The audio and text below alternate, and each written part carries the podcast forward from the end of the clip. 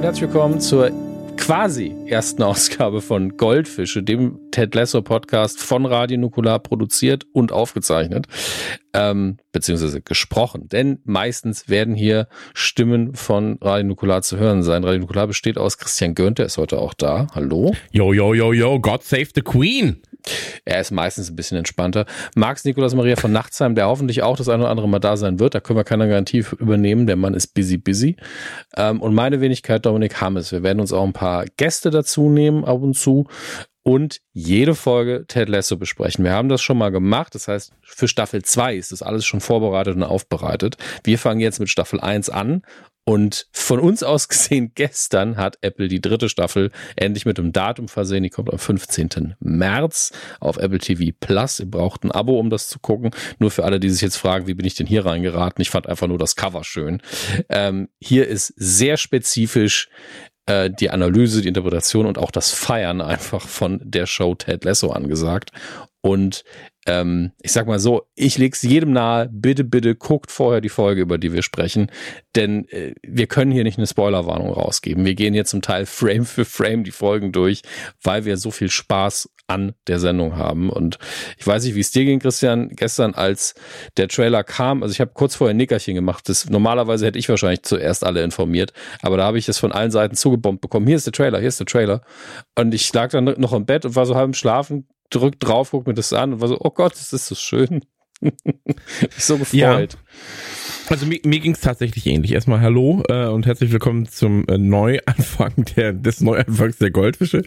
Ähm, und mir ging es tatsächlich ähnlich. Ähm, ich habe mir schon ich, ich habe gehofft, dass ein, dass ein Trailer erscheint jetzt demnächst, weil natürlich, weil es auch hieß so ja voraussichtlich in den ersten zwei Quartalen irgendwann.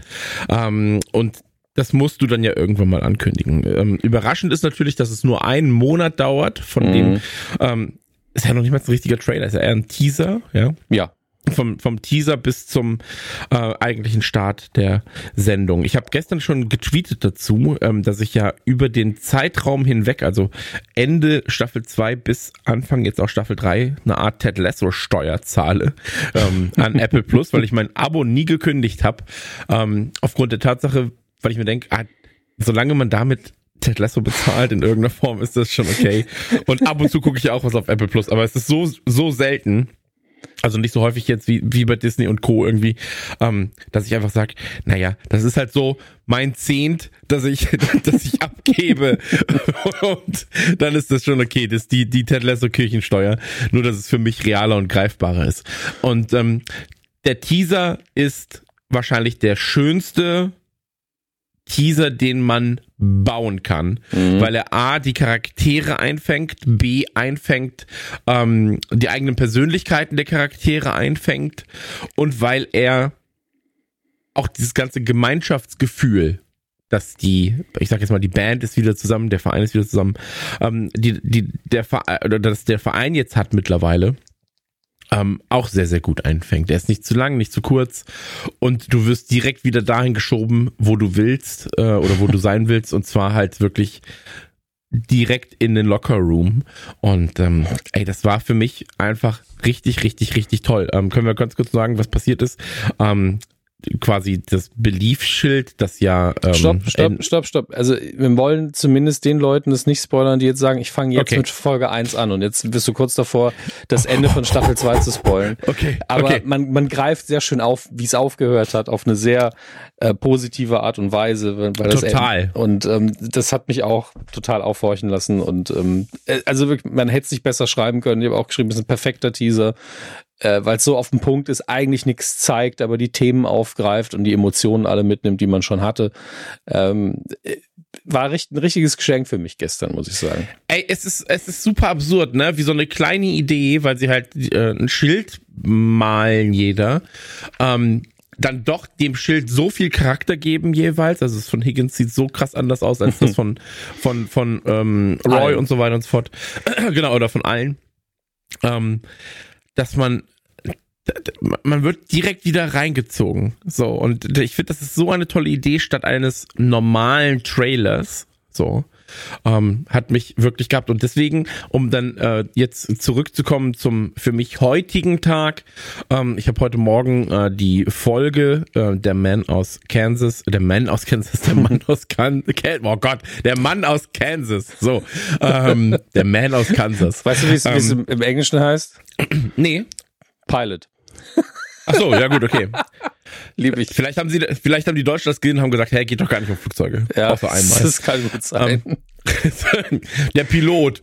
Und also, ja, im deutschen Film sind es vielleicht nicht ganz. Auf jeden Fall ähm, habe ich jetzt äh, Staffel 1, Folge 1 geguckt, ähm, auf Deutsch und auf Englisch zweimal mhm. und ähm, heute Morgen und ey, es ist wirklich wie nach Hause kommen. So, es ist einfach wie nach Hause kommen. Wir haben das ja ähm, auch schon, das wird man dann später hören, wenn wir über die zweite Staffel geredet haben werden. Ja. Ähm, so, jedes Mal Ted Lasso zu sehen, ist wie nach Hause kommen. Und jetzt gerade ist es ja noch mal ein bisschen anders, weil wir ja wissen, wie die erste Staffel ausgeht, wie die zweite Staffel ausgeht. Mhm. Ähm, das wussten wir ja bei der Produktion der zweiten Staffel noch nicht, weil wir das ja wirklich dann immer am nächsten Tag direkt aufgenommen haben. Ja. Oder stellenweise sogar am, am, am gleichen Tag dann noch.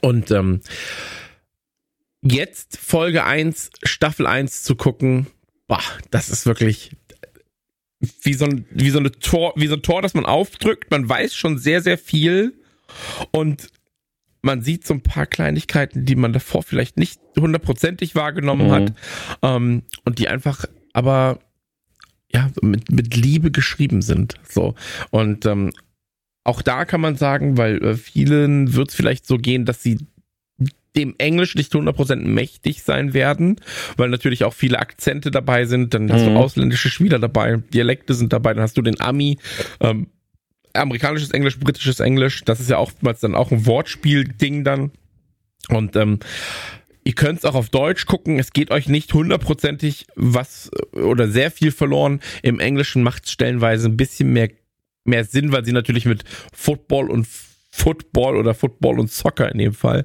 ähm, ein bisschen mehr spielen können unter anderem und äh, weil es einfach auch fantastische Schauspieler sind, ne? Also die halt mit ihrer Stimme schon sehr sehr viel bewegen. Ähm, wie war das denn für dich heute nochmal in S1 E1 reinzuschauen? The Man aus Kansas Pilot bei mir ist es ja so, ich, also dir geht's ähnlich, das weiß ich, aber bei mir ist es krasse, ich habe keine Ahnung, wie oft ich diese Folge und im Allgemeinen alle Folgen schon gesehen habe. Es ist wahrscheinlich zweistellig mittlerweile. Ähm, und trotzdem habe ich heute wieder ein, zwei Dinge entdeckt, die ich vorher noch nicht gesehen habe. Äh, man kann uns bestimmt vorwerfen, und da ist beim ersten zweimal gucken vielleicht auch was dabei gewesen. Mittlerweile gucke ich aber Ted Lasso entweder nebenbei, weil ich die Folge schon kenne, oder unfassbar aufmerksam, dass man heute eben sehr oft auf sein Handy guckt, beim, wenn man sich irgendwas anschaut. Und das Gute an Ted Lasso ist, es funktioniert auch dann. Es gibt ja Sendungen, die verlangen so viel Aufmerksamkeit von dir, dass es dann gar nicht mehr funktioniert, wenn man irgendwas nebenher tut. Bei Ted Lasso ist es so, es ist schon okay, aber du verpasst so viel, wenn du es so tust, dass es natürlich einfach ein Riesengewinn ist, wenn man die ganze Zeit genau hinschaut. Und heute mit dem Wissen, wann jetzt Staffel 3 kommt, wie der Teaser aussieht, dass wir das heute aufzeichnen, war das nochmal was ganz anderes. Also ich habe es sehr genossen und äh, habe dann vor allen Dingen wieder darauf geachtet und das werden wir jetzt eben, weil wir auch die Leute ein bisschen mitnehmen wollen, die ähm, äh, das zum ersten Mal gucken, äh, deswegen möchte ich das nicht so stark erwähnen, aber es wird hier so viel aufgebaut, es ist so viel angelegt. Gleichzeitig weiß man nie, es gibt ja auch Figuren, von, mit denen man nie gerechnet hatte, die nochmal auftauchen. Äh, war das Zufall? Hat man einfach gedacht, hey, wir können den nochmal benutzen oder war es von Anfang an geplant? Das sind so Dinge, die hört man ab und zu mal in einem Interview raus, ähm, weil sie gefragt werden, aber im Nachhinein wirkt es natürlich alles wunderbar wie geplant. Mhm. Ähm, und äh, ich sag mal, am Ende ist es auch egal, ob man es geplant hatte oder ob man entschieden hat, das passt ja auch nochmal. Äh, sinnvoll ist es auf jeden Fall gewesen, weil alles, was ich wiedererkannt habe, ob was in späteren Folgen nochmal vorkommt, lieb ich dann auch meistens. Mhm. Ähm, und ein Aspekt, der mir immer auf eine weirde Art wichtig ist, ist diese, was du erwähnt hast wegen den verschiedenen Akzenten, ist dieser Culture Clash zwischen zwei Ländern, die äh, ja eigentlich durch eine Sprache vereint sind oder wie, ich weiß nicht mehr, wie das Zitat ist oder und von wem es kam, aber es ist irgendwie, die beiden Länder ähm, sind durch eine gemeinsame Sprache entzweit, glaube ich, hat irgendwann mal jemand gesagt. Hm, okay. Ähm, weil die Unterschiede halt doch groß genug sind. Und ich habe ja ähm, irgendwann mal in der düsteren Vergangenheit, zumindest in dem Fach, Amerikanistik studiert. Und dann macht man ja irgendwie Culture Studies. Ja, und Culture Studies ist so ein ganz toller Begriff, weil da passt alles rein zwischen wirklich Politik und Geschichte bis hin zu, ja, ich habe mich um dieses Baseball-Team gekümmert und habe mich da mal informiert, weil das eben mhm. auch Teil der Kultur ist natürlich. Und ich ähm, versuche dir gerade, weil ich heute ein bisschen unfähig bin und morgen, aber jetzt klappt's bei WhatsApp, die Hörer haben es schon gesehen, das Cover für diese Folge zu schicken, weil das basiert genau darauf. Wir haben Gold, warum Goldfische der Name ist, das werdet ihr in der Staffel 1 noch mitbekommen, wenn ihr die Folge, die Folgen noch nicht schon mal gesehen habt. Aber hier haben wir dann einfach, äh, es ist ja eine Fish out of water Story in Folge 1. Mhm. Also man nimmt in dem Fall zwei Figuren natürlich aus den USA, aus American Football, aus der Kultur und steckt sie in naja, die absolute europäische und dann auch noch britisch-englische Fußballkultur rein. Ähm, natürlich alles mit so ähm, im Englischen sagt man Broad Strokes, also grob erzählt, weil wenn man jetzt sich zu sehr in Kleinigkeiten verliert und sagt, jetzt machen wir hier aber genau äh, bei Herrn Gönnt wäre es zum Beispiel Scouser, du bist ja Liverpool-Fan, machen mhm. genau Scouts und wir machen nur das, sodass hinterher niemand mehr irgendwas versteht. Es sind natürlich etwas breitere angelegte Gags. Aber wir haben hier Ted und Coach Beard, die eben von der einen Goldfischkugel USA in die andere, in die britische rüber springen. Und äh, fand ich sehr schön, hat unser Grafiker Christopher wunderbar umgesetzt. Ja. Und äh, fasst für mich die Folge sehr gut zusammen, weil das ist so die Basis. Das ist bestimmt 50 Prozent der Folge bestehen nur daraus, hier sind zwei Amis, die sehr nett sind und die müssen jetzt damit klarkommen, dass da drüben sehr viel anders ist und das zieht sich natürlich auch immer durch die Folgen durch. Also wenn ihr an der Uni seid, oder aber auch, wenn, wenn, wenn jetzt ein Gymnasiallehrer zuhört, ey, wenn ihr Culture Studies den Kindern beibringen wollt oder den Studenten und es soll mal ein ruhiger Tag werden, eine Folge Ted Lasso ist nicht das Schlechteste. Da kann ich fünf Seiten zu schreiben am Ende. Ähm, einfach nur unterschiedlich benutzte Vokabeln, äh, die vorkommen, was hier immer wieder Thema ist, unterschiedliche Ess- und Trinkkulturen. Das ist ganz schnell, hat man da eine Liste, über die man reden kann, äh, ist natürlich viel angenehmer präsentiert, als äh, jetzt, wenn man es im Unterricht so von der Tafel runter doziert. Deswegen, kleine Empfehlung, falls ihr euch weiterbilden wollt. Auch da bringt Telesso sehr, sehr viel. So, ähm, und ich würde sagen, nachdem wir jetzt schon fast eine Viertelstunde Vorgespräch drin haben, sollten wir vielleicht in das reingehen, was uns am meisten Spaß macht, nämlich äh, ich starte für mich im Hintergrund ohne Ton, du wahrscheinlich auch, nochmal die erste Folge und dann gehen wir wirklich Schritt für Schritt die Story durch, sagen, was uns auffällt, greifen auch ein bisschen vor, aber wir müssen uns daran erinnern, vielleicht hören Leute zu, die es noch nicht gesehen haben. Da sagen wir höchstens, ich glaube, die Figur könnten wir irgendwann nochmal sehen. Ähm, und äh, Knack. Ja, und die genauen, ähm, wenn es dann später passiert, in Staffel 2 haben wir das natürlich immer wieder erwähnt und haben dann auf Staffel 1 zurückgegriffen und gesagt, ey, hier, den kennen wir doch von da oder das ist eine Anspielung mhm. an. Deswegen, äh, ich drücke jetzt auf Play und wenn ich mich richtig erinnere, startet es mit, was ist The Clash? Die Musik, die spielt. Äh, hm. Achso, ich habe ja, ich habe auch jetzt, den, den Trailer keinen Ton nicht an. Für anderes. Aber, genau, nee, ich habe jetzt, ich habe jetzt den Ton nicht an, deswegen ich kann ich jetzt nicht sagen, mit was. Äh, also äh, das Musikstück, das hier am, ähm, ich sag mal, äh, am eindeutigsten das kann gut sein, ob es äh, schon am Anfang ist, aber äh, tatsächlich ist God Save the Queen ja. ähm, von den Sex Pistols genau. ist der größte Soundtrack, ähm, den den du hier hörst. Mhm. Ähm, und zwar ist es äh, damals geschrieben worden. Nee, ich glaube, wir brauchen keinen äh, musikalischen Ab. Nee, du, musst, aber, du musst die Sex Pistols nicht krass er erzählen, aber es ist halt ein sehr, sehr britischer Punk-Song. Ähm, und der natürlich hier so ein bisschen Action suggeriert vom Fußballtraining, der dann aber wunderschön runtergebremst und verlangsamt wird. Genau, und man muss natürlich auch dazu sagen, äh, Sex Pistols in meinen Augen mit einer der wichtigsten Bands überhaupt in den äh, 70ern. Man darf nicht vergessen, die waren ja im Prinzip erstmal nur drei Jahre aktiv, dann ich glaube 96 nochmal, dann 2002 bis 2003, 2008 bis 9 oder 7 bis 8 mhm. und im Prinzip haben die ein Album gemacht. So, ja, ne? es, also, es sind das, nicht viele das Songs. Ist halt das, das ist absolut nee, richtig.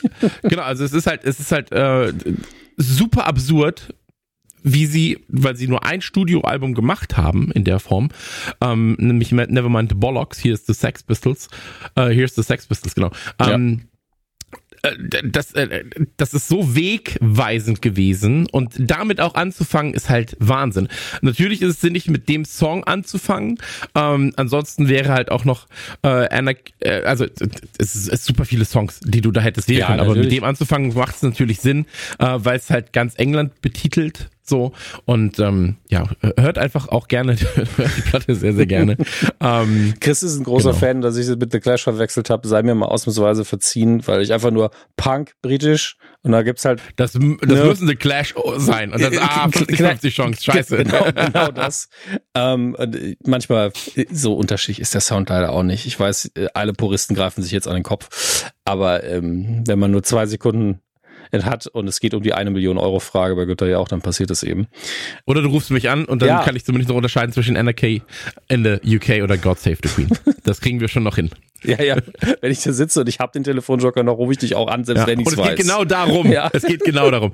ähm, genau, ansonsten natürlich, ähm, lasst uns die Musik da gerne kurz abhaken, weil Moment. Ähm, du hast einen Aspekt ja. noch, weil God Save the Queen und die Hauptfigur in der, in der richtigen Eröffnungsszene ist ja dann Rebecca Walton.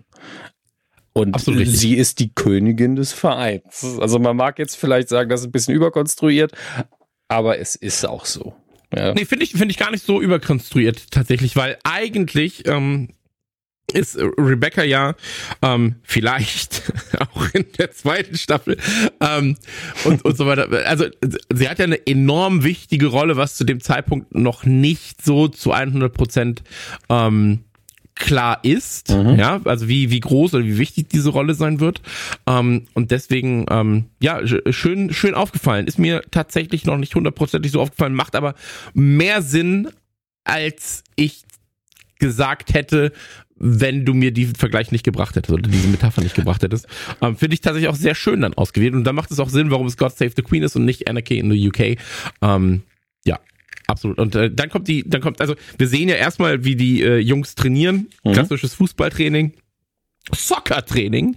Und ähm, dann sind wir im Büro und im Büro ist es so, dass äh, sie halt ähm, ja, also sich umschaut, sich ein Bild anschaut. Ähm, auch da kann man noch sagen, ich glaube, ähm, das wird auch noch erwähnt, äh, dass es von Hockney ist, also David Hockney, der ja, ähm, ich glaube, immer noch lebt sogar tatsächlich, äh, aber ist einer der bekanntesten englischen ähm, Maler müsste Anfang der 30er oder Ende der 30er geboren sein. Ich weiß noch, dass wir ihn damals im Kunstunterricht sich behandelt Krass. haben. Deswegen war das hier äh, tatsächlich. Ja, äh, unser unser Kunstlehrer war großer Fan. Ich damals natürlich nicht. so, Wenn er die Spider-Man malt, ist er mir egal. Ähm, ja, ja das, das krass ist, ja? nur kurz, das, das krass ist, ähm, dass äh, er irgendwie der der größte oder das teuerste noch lebende Kunstwerk verkauft hat oder oder auktioniert hat mhm. und das war das war kurz vor Corona ein Jahr oder zwei Jahre vor Corona ähm, mit ey lass mich nicht lügen 100 Millionen Dollar Krass. oder so ähm, Genau, und ähm, dürfte man vielleicht kennen, äh, dieses äh, Pool with Two Figures, ähm, was glaube ich sogar das gleiche Bild ist, wenn ich mich nicht täusche, äh, dass er da quasi im äh, warte, ich gucke mal ganz kurz, ich glaub, ob es ich glaub, Bild ist. glaube nicht. Also äh, ich habe den Herrn Hockner jetzt natürlich gegoogelt, ist übrigens 37 geboren, lebt noch, ist 85 ah. Jahre alt mittlerweile. Fast ähm, alles fast ja. alles richtig, richtig. Ja, ja, aber, aber warte mal, ich glaube doch, dass es das richtige Bild ist. Warte, ich gucke mal ganz kurz. Nee, es ist ja dieses links. Nee, dieses es ist nicht das richtige. Ja. Okay. Ich, ich nee, google jetzt mal noch nicht. mit Ted Lasso dabei, weil es ist das Internet, meine Freunde. Und ich bin mir sicher, der äh, most wholesome Reddit der Welt hat vielleicht eine Antwort darauf. Es ist wirklich die, das erste Ergebnis. Does anybody know who the artist is for the paintings Ach, wie schön ist Panama. Wirklich, wirklich gut. Ähm, ich werde vielleicht bestimmt gleich eine Antwort beim Scrollen rausfinden, aber ich finde es witzig, dass sie nicht mal den Namen Hockney gehört haben, denn Higgins, der, was ist er aktuell?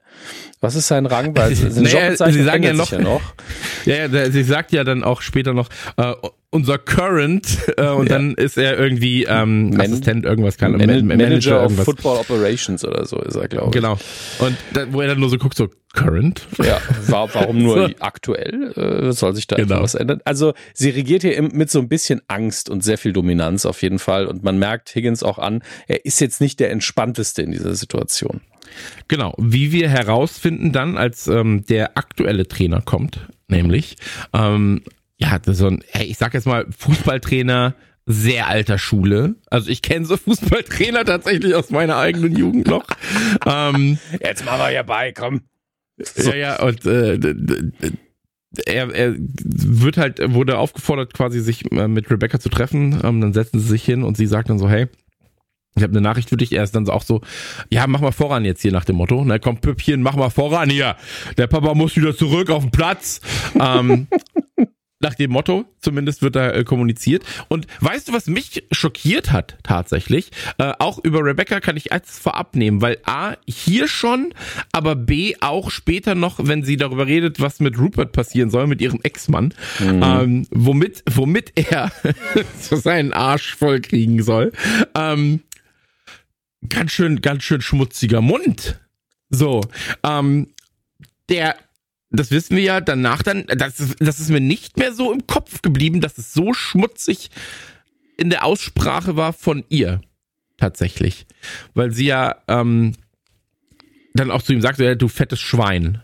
So nach dem Motto. Ja, im, und, im Englischen, ähm, ich müsste jetzt wirklich nochmal gucken, aber nennt ihn ja Twat und britischer geht's natürlich kaum, muss man dazu sagen. Bellend wäre vielleicht noch britischer gewesen, ist ja meine Lieblingsbeleidigung. Ja. Ähm, ja, und ganz das Schlimme ist, wenn man Twat jetzt nachschlägt, ist da, äh, entschuldigen Sie bitte die Ausdrucksweise, von Blödmann, Trottel über Saftarsch bis hin zu, ja, welches Wort nehme ich jetzt? Ich nehme mal das, was für mich am wenigsten anstößig ist, ähm, Foot äh, im Deutschen. Also ein Ab, ja. also es ist wirklich, schon hart eigentlich, aber das haben britische Beleidigungen oft so an sich, finde ich, dass sie eigentlich äh, oft geschlechtsteilspezifisch sind und im Deutschen sehr derbe rüberkommen können. Auch im, auch im Amerikanischen. Deswegen sagt sie hier nämlich auch nicht Kant, sondern Twat. Äh, mhm. Weil Twat nochmal ein bisschen lockerer ist und wenn die Amis Kant hören, dann drehen die durch. Ähm, und es ist halt eine amerikanische Sendung, aber äh, im, im Deutschen wirkt es auch härter und im Britischen auch Bellend heißt letztlich Penis, ja, also mhm. einfach dummer Schwanz und äh, das macht sie ja, also ich finde, es ist smart geschrieben, weil es britisch ist, aber nicht das härteste, was wir hätten nehmen können. Äh, aber man merkt ja dadurch natürlich auch an, A, ist ja kein Problem, diese Sprache zu benutzen. Und B, der Typ geht ihr wirklich auf die Eier. Es ist so richtig.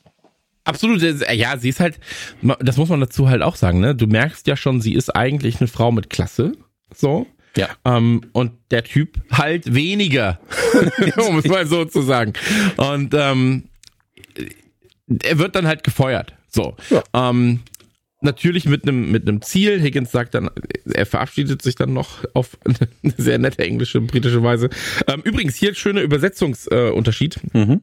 ähm, und zwar sagt sie ja noch so, ey, es gibt viele Gründe, warum ich dich hier fordern könnte. Ja, so äh, Misogynie und so weiter und so fort. Aber vielleicht auch einfach, dass ich jetzt gerade andauernd aufgrund deiner viel zu kurzen Hosen deinen Hoden sehen muss. Mhm. Ah, und da ist der zweite. Ja. Und in der Übersetzung, sie sagt dann halt ähm, äh, Noel und Liam, ja, also die Oasis-Brüder quasi ja. im Englischen und im Deutschen ist es äh, Stan und ähm, Ollie. so, also und dann so, ja, guck, der eine ist sogar dicker als der andere. so. Das ist tatsächlich eine schöne Übersetzung, auch wenn man dazu sagen muss, in Deutschland hätte auch, glaube ich, jeder Nolan Liam verstanden. Äh, Oasis ja. waren ja äh, Zitat größer als die Beatles ähm, damals auch damals nicht, aber egal. Ähm, und trotzdem, das ist eine gute Übersetzung. Also mhm. dick und doof dazu nehmen ist im ersten Moment blöd, aber als, wenn du dann dieses, ah, der ist der andere nimmst, der ist sogar größer, also finde ich, find ich nicht schlecht. Also ausnahmsweise mal Chapeau an die Übersetzung. Schön. Absolut, absolut. Ähm, und da gibt's halt mehrere, ähm, ja, mehrere Kleinigkeiten von äh, im, im Englischen und Deutschen, wie halt so englische Figuren, englische Begrifflichkeiten übersetzt werden. Erst später sagt der, ähm, sagt sie ja auch so, ähm, the Guffer, also quasi der, der, der Manager, der, der Teamleiter, der Trainer. Mhm. Ähm, und im Deutschen sagt sie dann, soll sie ja, der Meister will seine Werkstatt besuchen. Ach du liebe Zeit. Äh, ja, ja, das ist dann so ein bisschen so, ja, ah. weil weil es schwieriger zu übersetzen ist, vor allem wenn es dann um Wortspiel geht. Ähm, vor aber all, auf jeden vor Fall, allen Dingen, weil das ja auch ein Moment ist, wo Ted als Amerikaner dann Gaffer und Pitch überhaupt nicht in Zusammenhang bringen kann und es auch sagt. Das sagt er, glaube ich, äh, I'm over two in that sentence. Also Motto, ich habe davon nichts verstanden ja. gerade. Und das musst du dann im Deutschen ja irgendwie auffangen. Nicht so einfach. Genau, und er versucht dann auch zu erklären, der Meister geht dann in seine Werkstatt, also hier auf das Feld. so. Und dann ist es schon, das ist schon okay. Ähm, aber fantastische Eingangsszene und natürlich auch sehr, sehr bezeichnend ähm, für den Charakter Rebecca, mhm. weil sie da einfach jetzt gerade aufräumen will. Wir wissen noch nicht warum, ja, ähm, und hier in dem Fall ist es ja auch noch nicht hundertprozentig klar, weil sie sagt ihm ja auch so, ey, du bist der Grund, warum wir einfach nur noch eine Saison in kompletter Mittelmäßigkeit gespielt haben. Mhm. Und als er aufsteht, nimmt er die Zeitung und sieht dann quasi die Schlagzeile. Higgins hinter ihm ist schon so, oh man, macht das jetzt nicht. Ne, so. Ähm, und da wird dann quasi etabliert, okay, äh, scheinbar wurde sie von ihrem Mann betrogen, deswegen zieht sie dieses hier auch die, diese, ich sage jetzt mal Anführungszeichen, Show-up. Und ähm, sie wurde von ihrem Mann vor allem auch verlassen. Und wir wissen aber immer noch nicht 100%ig genau, ähm, wieso sie da jetzt in dieser Führungsposition ist und so weiter. Ähm, das wird sich dann alles noch klären. Aber ähm, hier wird dann schon mal gezeigt, sie ist eigentlich ähm, ein, ein Opfer ihres äh, oder der Geschichte ihres Mannes in diesem Fall. Mhm. Ähm, und die Konstellation, die sie da jetzt hat, hat sie eigentlich gar nicht freiwillig gewählt, wird jetzt aber halt hier aufräumen müssen. Und wahrscheinlich will sie da jetzt den Besten der Besten holen. Ja, also man merkt zumindest, es ist ihr nicht egal. Ja, es Absolut. ist irgendwie wichtig, wie es dem Verein geht. Und wir wissen natürlich über, wenn man die Serie guckt, weiß man schon, ah, jetzt holt man den, man holt jetzt den Ami, ja. Das wissen wir zwar eigentlich alle schon, aber man denkt so, ah, die muss ja irgendeinen Plan haben, das, der muss ja irgendwas haben, warum sie das unbedingt will. Ähm, hat, er auch, ja. Ähm, aber im Endeffekt ist es noch so ein kleines Rätsel in dem Moment und ist schön aufgebaut, finde ich. Absolut, absolut richtig. Und ähm, dann kommt halt dieses Gespräch zwischen Higgins und, und Rebecca, wo sie ähm, dann gefragt wird, hey, soll ich eine ganze Liste machen ähm, von möglichen Kandidaten? Und sagt sie, nee, ich habe schon einen. Keine Sorge, ich habe mich schon drum gekümmert. Und ähm, dann sind wir quasi in den USA bei einer bei einer Sportshow, also bei einer ja ich habe keine Ahnung vom Football so, ja, aber ich, ich, ich musste auch gucken, also in der über in der Castliste wird der Moderator hier auch einfach geführt geführt als Scott Van Pelt, der sich selber spielt ähm, und das ist das Sports Center, ist wohl eine Sendung, die es wirklich gibt. Ähm, genau, aber das machen sie in England ja auch tatsächlich. Ja, also genau. da sind sie ja dann auch, äh, kann man vorwegnehmen, ruhig später. Ähm, da werden wir auch noch echte englische Fußball-Kommentatoren äh, und, und, Fußballspieler sehen ähm, und, und auch Trainer sehen. Aber ähm, ja, dachte ich mir schon, ist aber natürlich eine sehr, sehr smarte ähm, Herangehensweise an das Ganze. Und da wird dann im Prinzip gesagt, hey, äh, Theodore Ted Lasso ist jetzt der neue Manager vom AFC Richmond. Und ähm, dann wird auch noch gesagt, dass er quasi in der Division 2 davor die Wichita State Shockers gemanagt hat. Ey, ganz ehrlich, ich habe noch nie geguckt, ob das ein echter Verein ist. Ähm, ist, auch, aber, ist auch nicht so wichtig. Es geht ja nur darum, dass es jetzt, ich glaube, College Football war, was ja muss man auch sagen, College Football ist ja keine kleine Nummer in den USA. Ja, vor allem auch College Basketball und so, ne? Also diese mhm. ganze College Sport ist in den USA ja stellenweise größer als die eigentliche Sportart. Ja, das ist ja, äh, du hast sowohl diese Community, die eben um, um die Uni oder das College sich rumschart natürlich, einfach regional, wie ein Verein eben, weil die können ja nicht so einfach umziehen, was bei den Amis ja mal passiert, dass ein Profiverein ja. einfach mal umzieht. Ähm, und zum anderen ist es ja quasi die Jugendarbeit in mhm. vielerlei Hinsicht. Deswegen ist es schon eine ganz große Nummer. Was mir gerade wieder auffällt, oder zum ersten Mal sogar auffällt, in, in dieser ähm, Sports Center Show, ist hinten das Foto von Ted Lasso, sieht einfach aus wie so, äh, wie so ein schlecht gestelltes Jahrbuchfoto. Ich glaube, das soll's auch. Und dieses Grinsen, nicht, nichts könnte weniger Autorität ausstrahlen muss man dazu sagen. Das stimmt, ja. Und, und gleichzeitig möchte man ihn halt direkt in den Arm nehmen. ist einfach wunderschön. Aber er, er hat super runde Augenbrauen, fällt mir gerade auf. Ja. Ähm, was man aber sagen muss, also äh, hier wird, da wird quasi gesagt, hey, der, ist, der Typ ist richtig gut bei dem, was er macht als Football Coach. Mhm. Ähm, in der ersten Season hat er sie quasi von von Scheiße zum Titel geführt und ähm, ja, dann sagt quasi der der Moderator noch so, hey, äh, du bist bei uns im Herzen ähm, und viel Erfolg beim im, im Mutterland des äh, Fußballs. Ja, so. Und ähm, ja, man das, muss ja noch dazu sagen, das, diese, das, diese, das virale Video darf man auch nicht vergessen. Ne? Genau, das, das kurze virale Video, weshalb er halt so bekannt geworden ist, ähm, ist basiert ja auf dem SNL-Sketch äh, tatsächlich. Aber ähm, solche Videos gibt es ja auch in echt. Ich habe jetzt mhm. gerade den Verein vergessen, ich kann es irgendwann mal raussuchen. Ähm, und zwar ähm, wenn halt irgendwie ein großer Verein äh, geschlagen wird von einem Dritt-, Viertligisten, was ja in England häufiger mal vorkommen kann, ähm, gerade in, in äh, den Wettbewerben. Ähm, auch Liverpool hat schon gegen Viertligisten verloren und so weiter, gegen Amateurteams. Ähm, dann siehst du oftmals halt danach Locker-Room-Aufnahmen, wo dann auch der Manager auf einmal so auf Händen getragen wird und alle mhm. sind halt außer sich, weil natürlich jeder erstmal davon ausgeht, du verlierst jetzt 15-0, ähm, hast dich dann doch irgendwie auf dem, auf dem Rasen gequält und hast dann so 2-1 gerade noch gewonnen oder im Elfmeterschießen was gemacht. Ähm, und da ist es dann egal, ob eigentlich nur 17-Jährige auf dem Spielfeld standen beim Gegnerteam, weil die anderen alle keinen Bock hatten aufzustehen. ähm, sondern du besiegst den Verein und das ist erstmal das Ding. Ja, ja so. Und ähm, deswegen, ich, äh, das ist ja auch was, Sport schreibt ja schöne Geschichten. Ja, so. Natürlich. Und emotionale ja, Geschichten. Ich bin ja für alle, die jetzt wirklich das hier zum ersten Mal hören und uns vielleicht auch noch nicht äh, gut kennen. Ich, also du bist Fußballfan, du bist Liverpool-Fan. Genau. Ähm, und du hast da einfach eine große Verbindung zu. Ich finde Fußball als Sport zum Zugucken im Fernsehen sehr langweilig. Ich habe da sehr wenig Bezug zu. Ähm, heißt aber nicht, dass ich jetzt aus Prinzip jeglichen Sport scheiße finde oder so. Und ich bin ein großer Sportfilm-Fan. Ich bin der Meinung, dass sehr viele Sportarten sich sehr gut eignen, um eine dramatische Struktur vorzugeben für Fiktion in Film und Fernsehen. Das ist äh, ganz oft ganz toll, weil man halt die Struktur des Spiels ja quasi übernehmen kann und nochmal weiter drumherum ausbauen kann. Das ist immer klassische Underdog-Stories, die dann da mitspielen und äh, das ist einfach eine schöne Sache. Ähm, Absolut. Und es, es, es sind ja immer Geschichten, die hinten dranhängen. Ja, ja? emotionale Geschichten, menschliche Geschichten. Und ähm, wenn du dann ich meine, wenn du es ganz auf die Spitze treibst, hast du ja sowas wie Wrestling, so, wo genau ja. diese Geschichten ja forciert werden in Form von GZSZ-esken Stories und Storytelling. Ähm, und auch beim Wrestling, wenn du dann sowas hast wie, ja, die sind eigentlich Brüder und äh, hier ist aber die Fehde und jetzt müssen die Eltern am Ring stehen, der Vater für ja. den einen Bruder, die Mutter für den anderen. Es ist ein Quit-I-Quit-Match, so, das heißt, die Eltern müssen entscheiden, wann ihr Sohn aufgibt und so weiter. Ähm, ey, das ist halt einfach was, wo du so ist, ja, das ist ja einfach so traurig, oh Gott, wie wäre ich in dieser Position?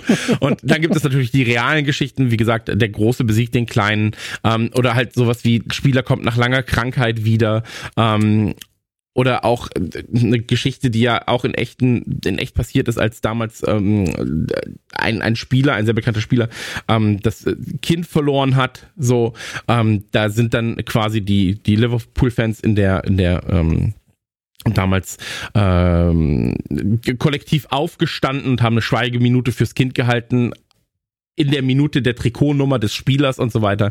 Ähm, das sind ja Geschichten, die sich, die, die dann so, ein, so eine gewissen, äh, ähm, wie soll ich sagen, die, die ähm, von Fans initiiert werden, die sich dann wie Lauffeuer rumsprechen und auf einmal ist das ganze Stadion dabei und so. Sowas existiert ja tatsächlich als, ähm, als, als Geschichte. Und ey, es gibt wenige Sachen, wo ich, äh, das habe ich letztens auch drüber nachgedacht und äh, auch drüber geredet. Es gibt wenige Sachen, wo ich krass emotional werde und ähm, Fußball-Dokus sind eine davon. Also wenn ich mir so Fußball-Dokus angucke und dann natürlich im Idealfall noch über, über meinen liebsten Verein, ich habe kontinuierlich Pippi in den Augen. Ne? So.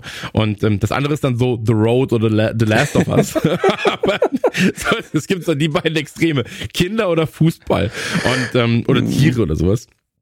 Also ähm, Herz, Herz für Schwächere quasi.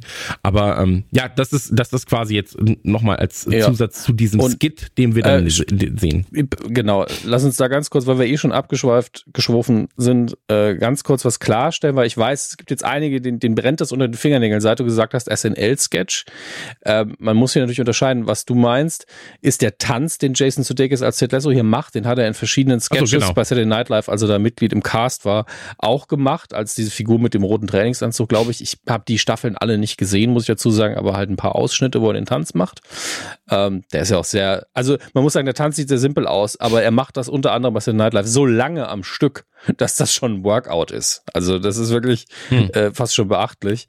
Und ähm, die Figur Ted Lasso und dieses Prinzip amerikanischer American Football Coach, der aber Soccer, in Anführungsstrichen, also normalen Fußball, ähm, coacht, geht ja zurück auf eine Reihe von Werbespots, die Jason Sudeikis zusammen mit, und jetzt muss ich den Namen wieder von Coach Beard, der war ja auch schon dabei, das ist hier Brandon Hunt, der Coach Beard spielt. Die haben damals Werbespots für NBC Sports produziert mit dem gleichen Prinzip, ähm, um, ich glaube, die Premier League wurde damals da ausgestrahlt, was ja für die USA auch nicht ganz normal ist ähm, bisschen zu bewerben. Das war witzig der, die Figur war ein bisschen, bisschen mehr ein Arsch als der Ted Lasso, mhm. den wir hier sehen, weil der ist das absolute Gegenteil von einem Arsch, muss man sagen. Ähm, und der Humor in Sachen Kulturclash ist aber sehr, sehr ähnlich gewesen. Und daraus hat man dann eben Jahre später diese, wirklich Jahre später, ich sehe gerade, die Werbespots waren so 2014, ähm, hat man eben diese wundervolle Serie gemacht. Das so ein bisschen als Background-Wissen, falls ihr es noch nicht hattet wirklich kompakt zusammengefasst und jetzt sind wir ungefähr bei es ist wirklich, wir sind nicht bei mal Minute fünf von der ja, ersten Folge Ted halt. Lasso, ähm, wo eben dieser virale Tanz mit dem College Football Team kurz eingeblendet wird und der Moderator uns entlässt.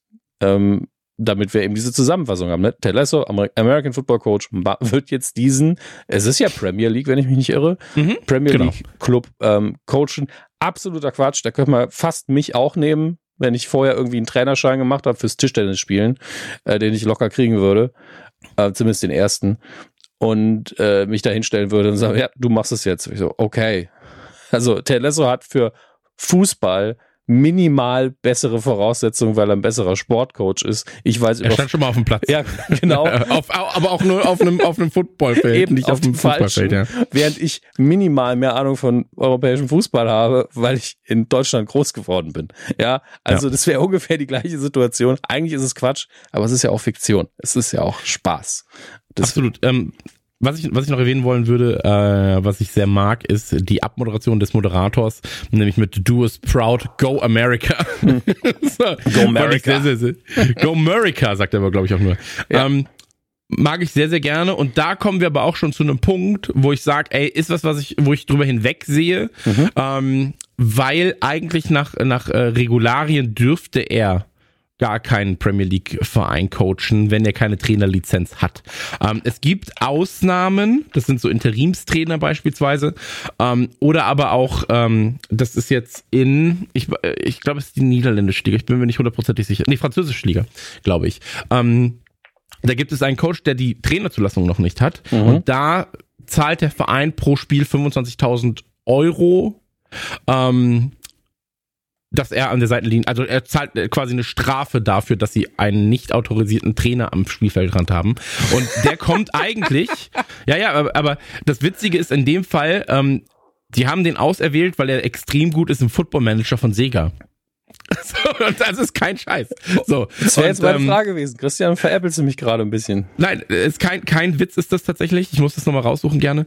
Ähm, und äh, der hat halt extreme Leistungen in diesem Football Manager erbracht und hat jetzt auch das erste Mal eine Siegesreihe oder eine Nicht-Niederlagenreihe über zehn Spiele mit dem Verein ähm, und hat ihn quasi vom letzten auf den mittleren Tabellenplatz geholt. So, also es ist ganz absurd. Hat sich bewährt. Ist, und äh, ich, ja? was das Einzige, was ich daran nicht mag, ich mag es, aber in dem Fall ist es mir aber recht, ja, weil ich eigentlich es schön finde, dass das für die funktioniert und dass das eine kreative Idee ist. Äh, was ich daran nicht mag, ist dieses systemische Problem von, ah, es gibt eine Regel dagegen, ja, aber es kostet ja einfach nur Geld. Das, ja klar, natürlich. Also in anderen Fällen regt mich sowas tierisch auf, hier finde ich es okay.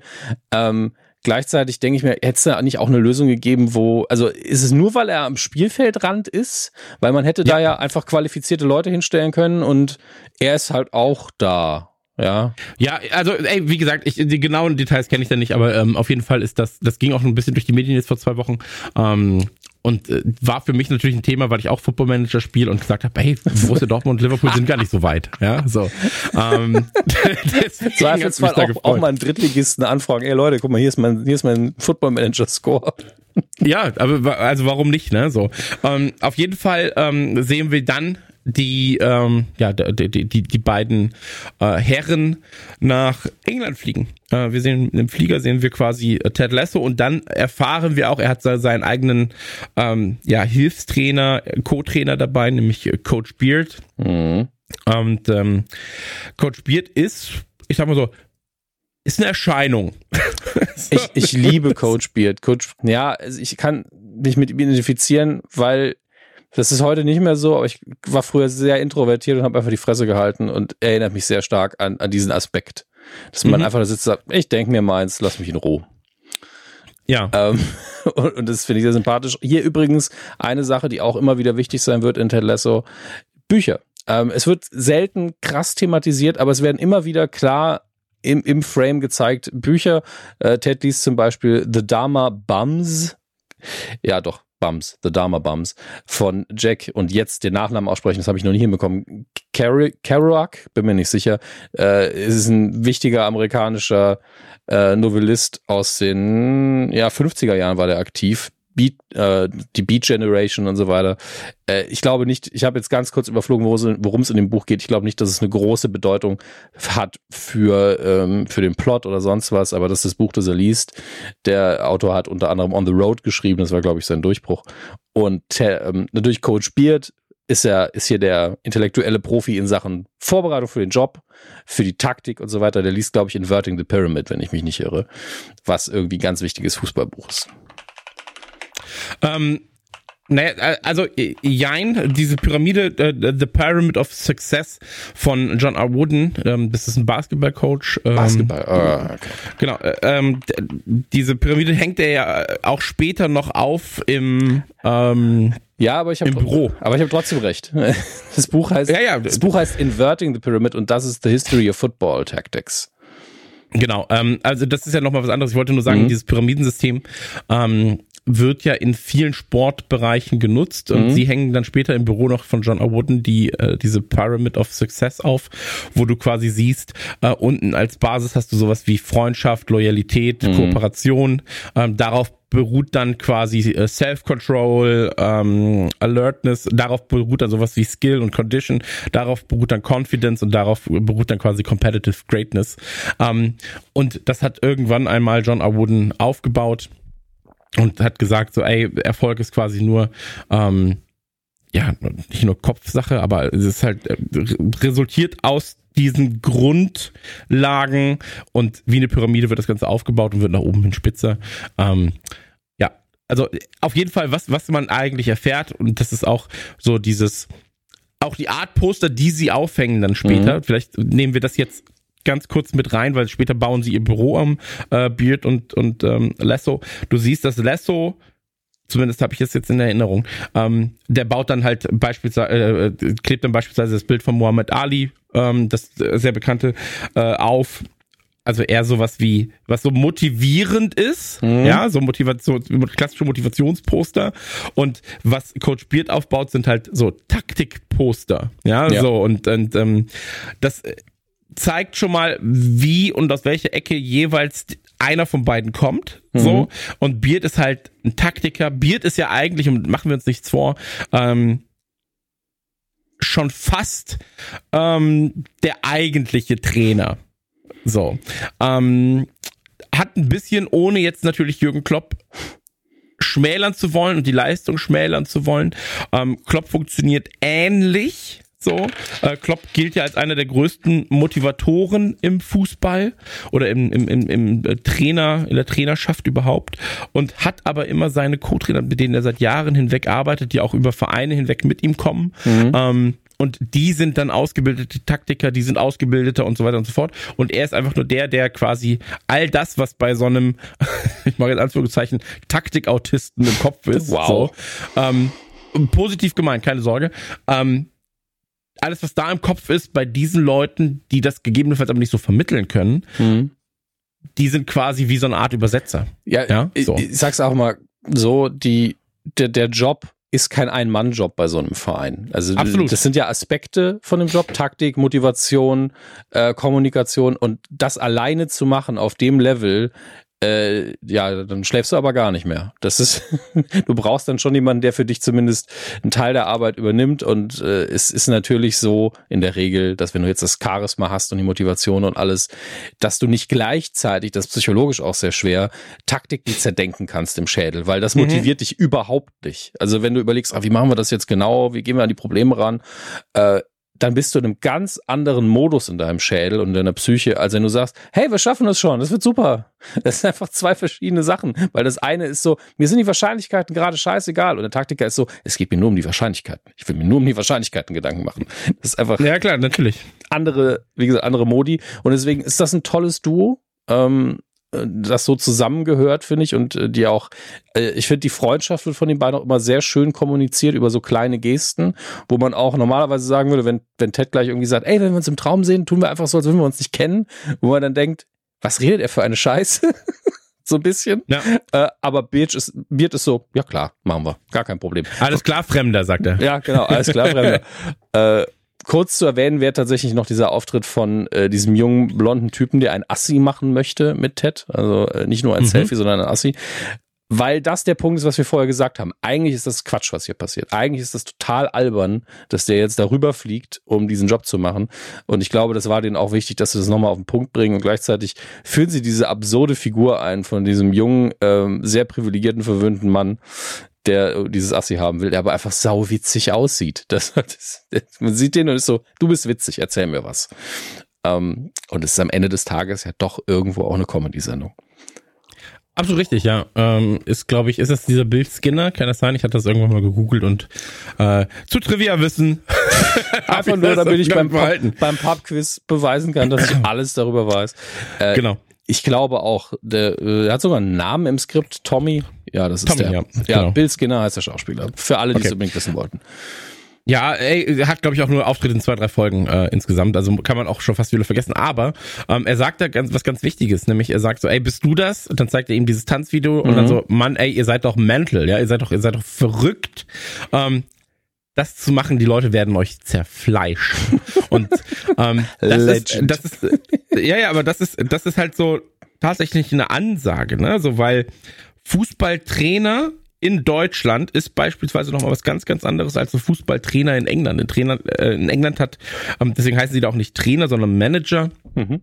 Also das ist nicht der einzige Grund, aber es ist einer der Hauptgründe, ähm, weil sie eben auch viel, viel mehr Mitspracherecht haben, ja, im Aufbau des Teams, ähm, in Ver Gehaltsverhandlungen, in Entscheidungen und so weiter und so fort. Und ähm, du bist quasi wie der Vater für die Jungs, ähm, während du hier halt wirklich vor allem halt Trainer-Trainer bist. Und ähm, Trainer haben in England einen extremen Stellenwert. So, mhm. also wirklich einen extremen Stellenwert. Und ähm, wenn du mich jetzt beispielsweise in Liverpool läuft es gerade nicht so rund, äh, die Leute lieben Jürgen Klopp allerdings. Und äh, wenn du den allgemeinen Tonus jetzt gerade hörst, beispielsweise in Liverpool, dann ist es so, dass man sagt, ja, aber warum ersetzen wir nicht das ganze Team und geben Jürgen Klopp ein neues? So, ne, also lieber ja. als zu sagen, Hey, der Trainer muss weg. Ähm, wobei es aber auch sein kann, wenn du halt ein, als unbeliebter Trainer keine Erfolge feierst, dann bist du halt einfach schneller weg, als du irgendwie deinen eigenen Namen schreiben kannst. Oder auch wenn du als eigentlich beliebter Trainer ähm, in falschen Vereinen bist, bist du schneller weg. Ja, so, also das kommt immer darauf an, wo man sagt, der Kopf, der, der, der Fisch stinkt vom Kopf aus oder nicht. Mhm. Ähm, aber als Trainer hast du in England extrem viel Verantwortung. Du kriegst aber auch extrem viel ähm, Lob, sowohl als auch Kritik. Und das ist ja was, was ähm, wir danach dann auch sehen, später noch bei den ersten, ähm, ja, bei der ersten Pressekonferenz. Aber auf jeden Fall sind sie im Flieger, kommen dann an und ähm, Ted hat nicht geschlafen. Coach Beard sagt, mhm, und dann, warum hast du nicht geschlafen? Ja, als ich darüber nachgedacht habe, dass ich nicht schlafe, habe ich mich geärgert. Und dann habe ich mich geärgert, dass ich mich ärgere. So. Also klassisches, klassisches äh, Gen Z-Problem eigentlich. Naja, also ich denke, das kennt jeder mal, ähm, dass man sich darüber aufregt, dass man nicht schlafen kann und sich dann deswegen noch schlechter schlafen kann. Ähm, ich habe gerade auch wieder gesehen, die beiden sagen ja auch wieder, dass es einfach alles Quatsch ist, was sie hier machen. Das ist einfach so schön. Äh, ja, aber das ist ganz wichtig, dass innerhalb der ersten noch nicht mal zehn Minuten wird geklärt, nee, das ist alles albern, aber wir machen es halt trotzdem. Ähm, und damit sind halt, das hilft einem beim Suspense of Disbelief natürlich. Und äh, wir wissen es alle, weil das ist ja jetzt eigentlich eine Jetlag-Frage mit dem Schlaf, dass äh, nach Osten fliegen immer schlimmer ist als nach Westen fliegen, was Jetlag angeht. Deswegen ist das gar kein Wunder, dass das Ted hier so im Arsch ist. Ich fühle das komplett.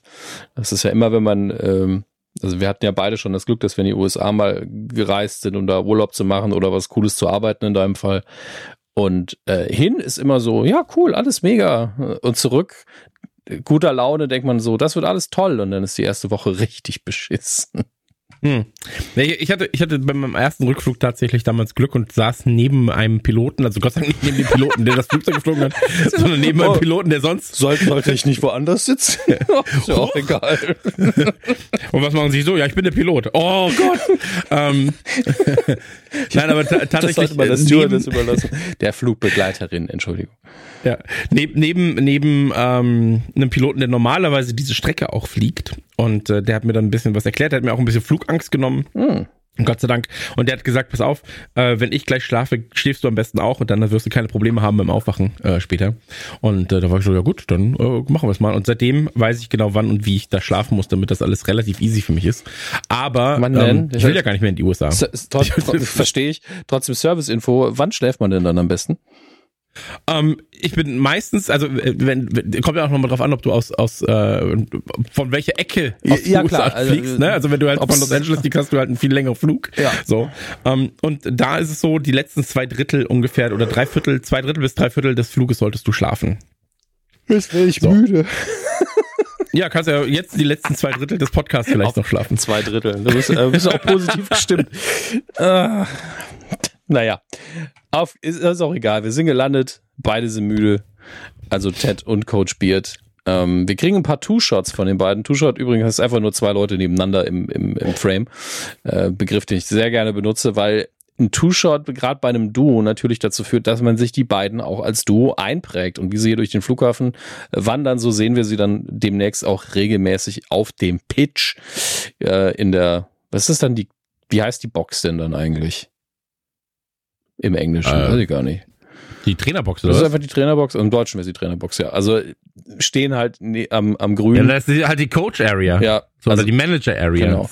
Und ich, ich werde da jetzt ein Auge drauf haben. Ich weiß, das ist ein unfassbar dämliches Detail von mir, aber ich glaube, die stehen immer gleich. Ich glaube, Ted steht immer links und Beard steht immer rechts. Außer, also es gibt zumindest ein Bild, wo es nicht ist, aber da sitzen sie auf einer Parkbank. Das, das weiß ich nur, weil es hier hängt. Guckt mich nicht alle so komisch an. Ähm.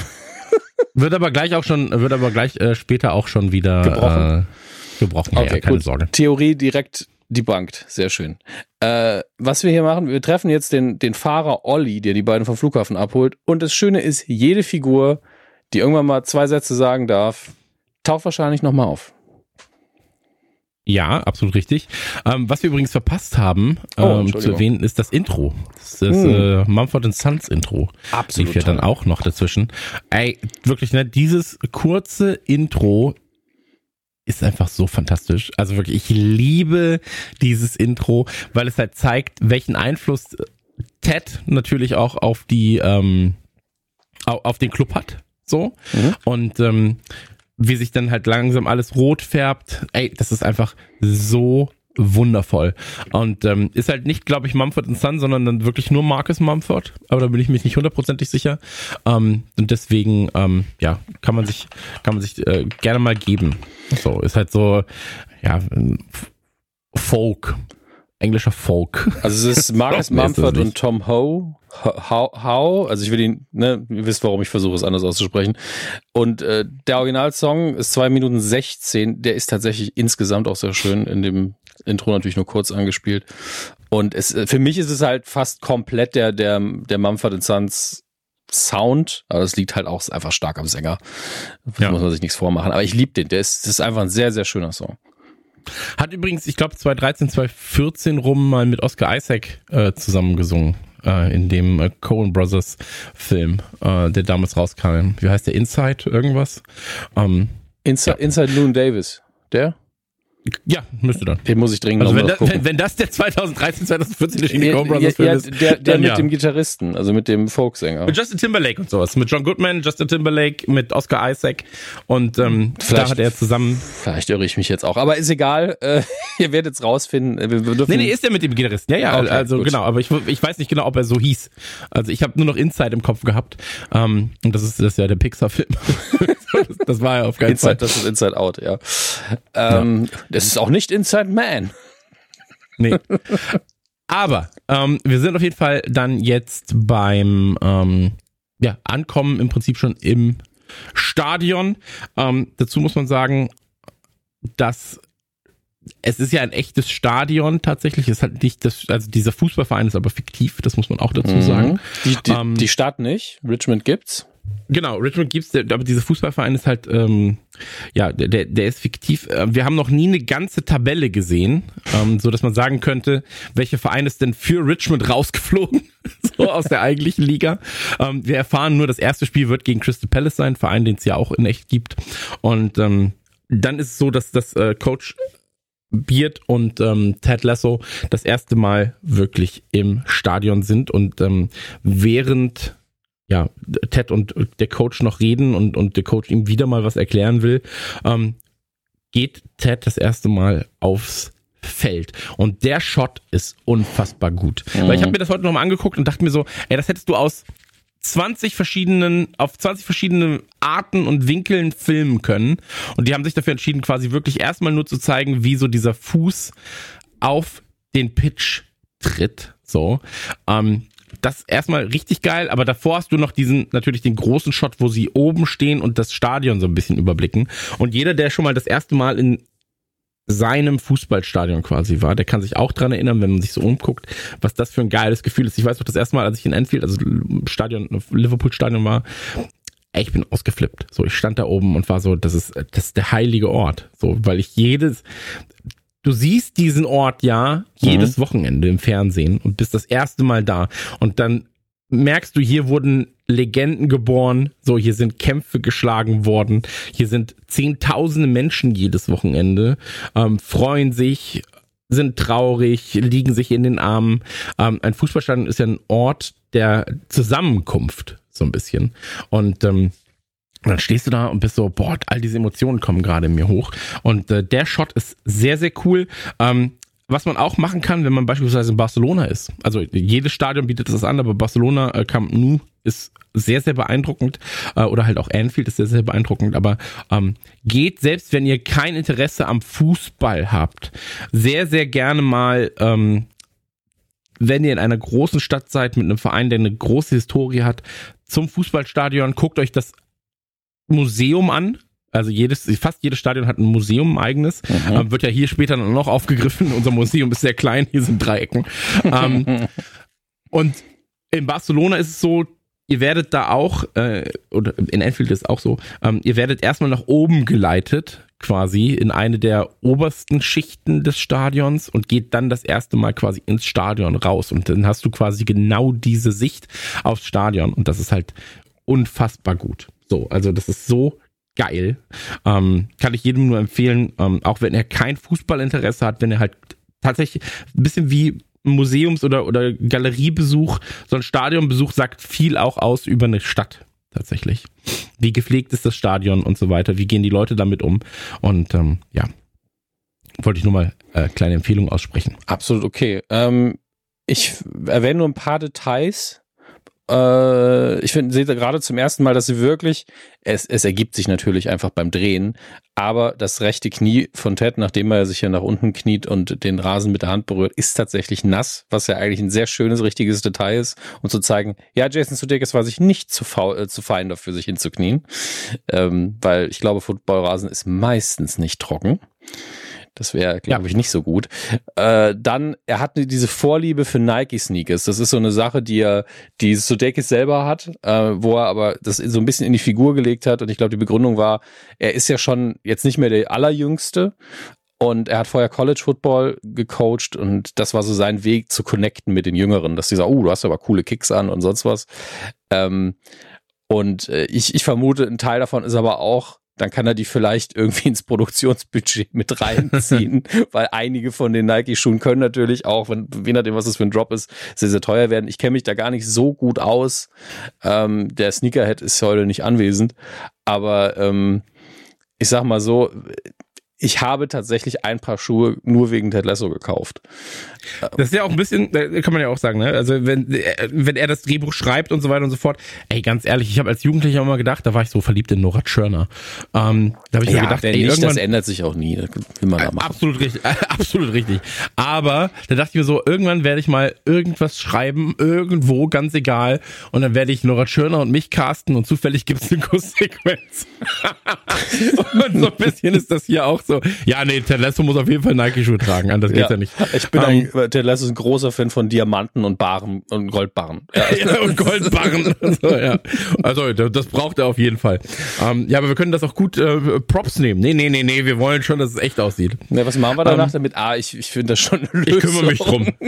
äh, und dann, abseits von den Details jetzt, äh, grandioser erster Auftritt, weil wir haben ja jetzt die Perspektive von, äh, von Beard und Ted eingenommen. Ja, die sind, die führen uns jetzt so äh, ein, nachdem wir so ein Cold Opening hatten mit, mit Rebecca und Higgins, führen die beiden uns jetzt wirklich in die Welt von äh, Richmond ein und äh, sind jetzt im Stadion und dann rennt Nate rein und das ist wirklich einer der besten ersten Auftritte, den man so in der Serie haben kann, weil der Auftritt an sich den Nate, zumindest den Nate der ersten Staffel, perfekt zusammenfasst. Ja, alles, was jetzt passiert, da weiß man sofort, Nathan, wie er tickt, ähm, was ihm wichtig ist, wie er psychologisch aufgestellt ist, was das für ein Mensch ist. Weil er über den Rasen rennt, einfach nur so, nein, auf keinen Fall den Rasen anfassen, sind sie bescheuert. Ähm, um dieses Heiligtum, wie du es eben beschrieben hast, zu beschützen vor Fremdeinflüssen. Ja. Und dann äh, als er realisiert, dass es sich um Ted handelt, ist er natürlich erstmal unterwürfig. Das ist ja seine Grundeinstellung gegenüber Autoritäten, Staffel 1. Äh, sagt dann aber auch, ey, nehmen Sie so viel Rasen, wie Sie wollen. Wir haben auch gerade gemäht. Ich kann Ihnen das aus dem, aus dem Mülleimer holen. Und dann aber, nee, aber ehrlich, wir müssen runter vom Rasen. Also wichtiger ist dann doch der Rasen, egal wie viel Autorität Ted vielleicht jetzt gerade hat. Er muss hm. diesen Rasen beschützen. Das fand ich ein so schönes Detail. Ähm, Tja. Tatsächlich, tatsächlich ist es, ist es aber gar nicht so weit hergeholt, weil nee, ähm, auch da, wenn du, wenn du, ähm, wie gesagt, ich will es jetzt mal für alle, weil Liverpool als Verein kennt man und da war ich oft genug. Ähm, wenn du da so eine Tour mitmachst, dann hast du ähm, der, der eigentliche Fußballrasen. Also mhm. du kommst quasi ins Stadion rein, du kannst ja wirklich äh, quasi am Pitch entlang laufen. Und dann ähm, kommst du ins Stadion rein. Dann ist zwischen ähm, dem eigentlichen Rasen und dem Weg, wo du langlaufen kannst, ein ganz kurzes Stückchen Kunstrasen. Mhm. So. Ähm, und da ist dann wirklich, da sind Schilder und noch und nöcher, so, wer den Rasen betritt, wird erschossen. So.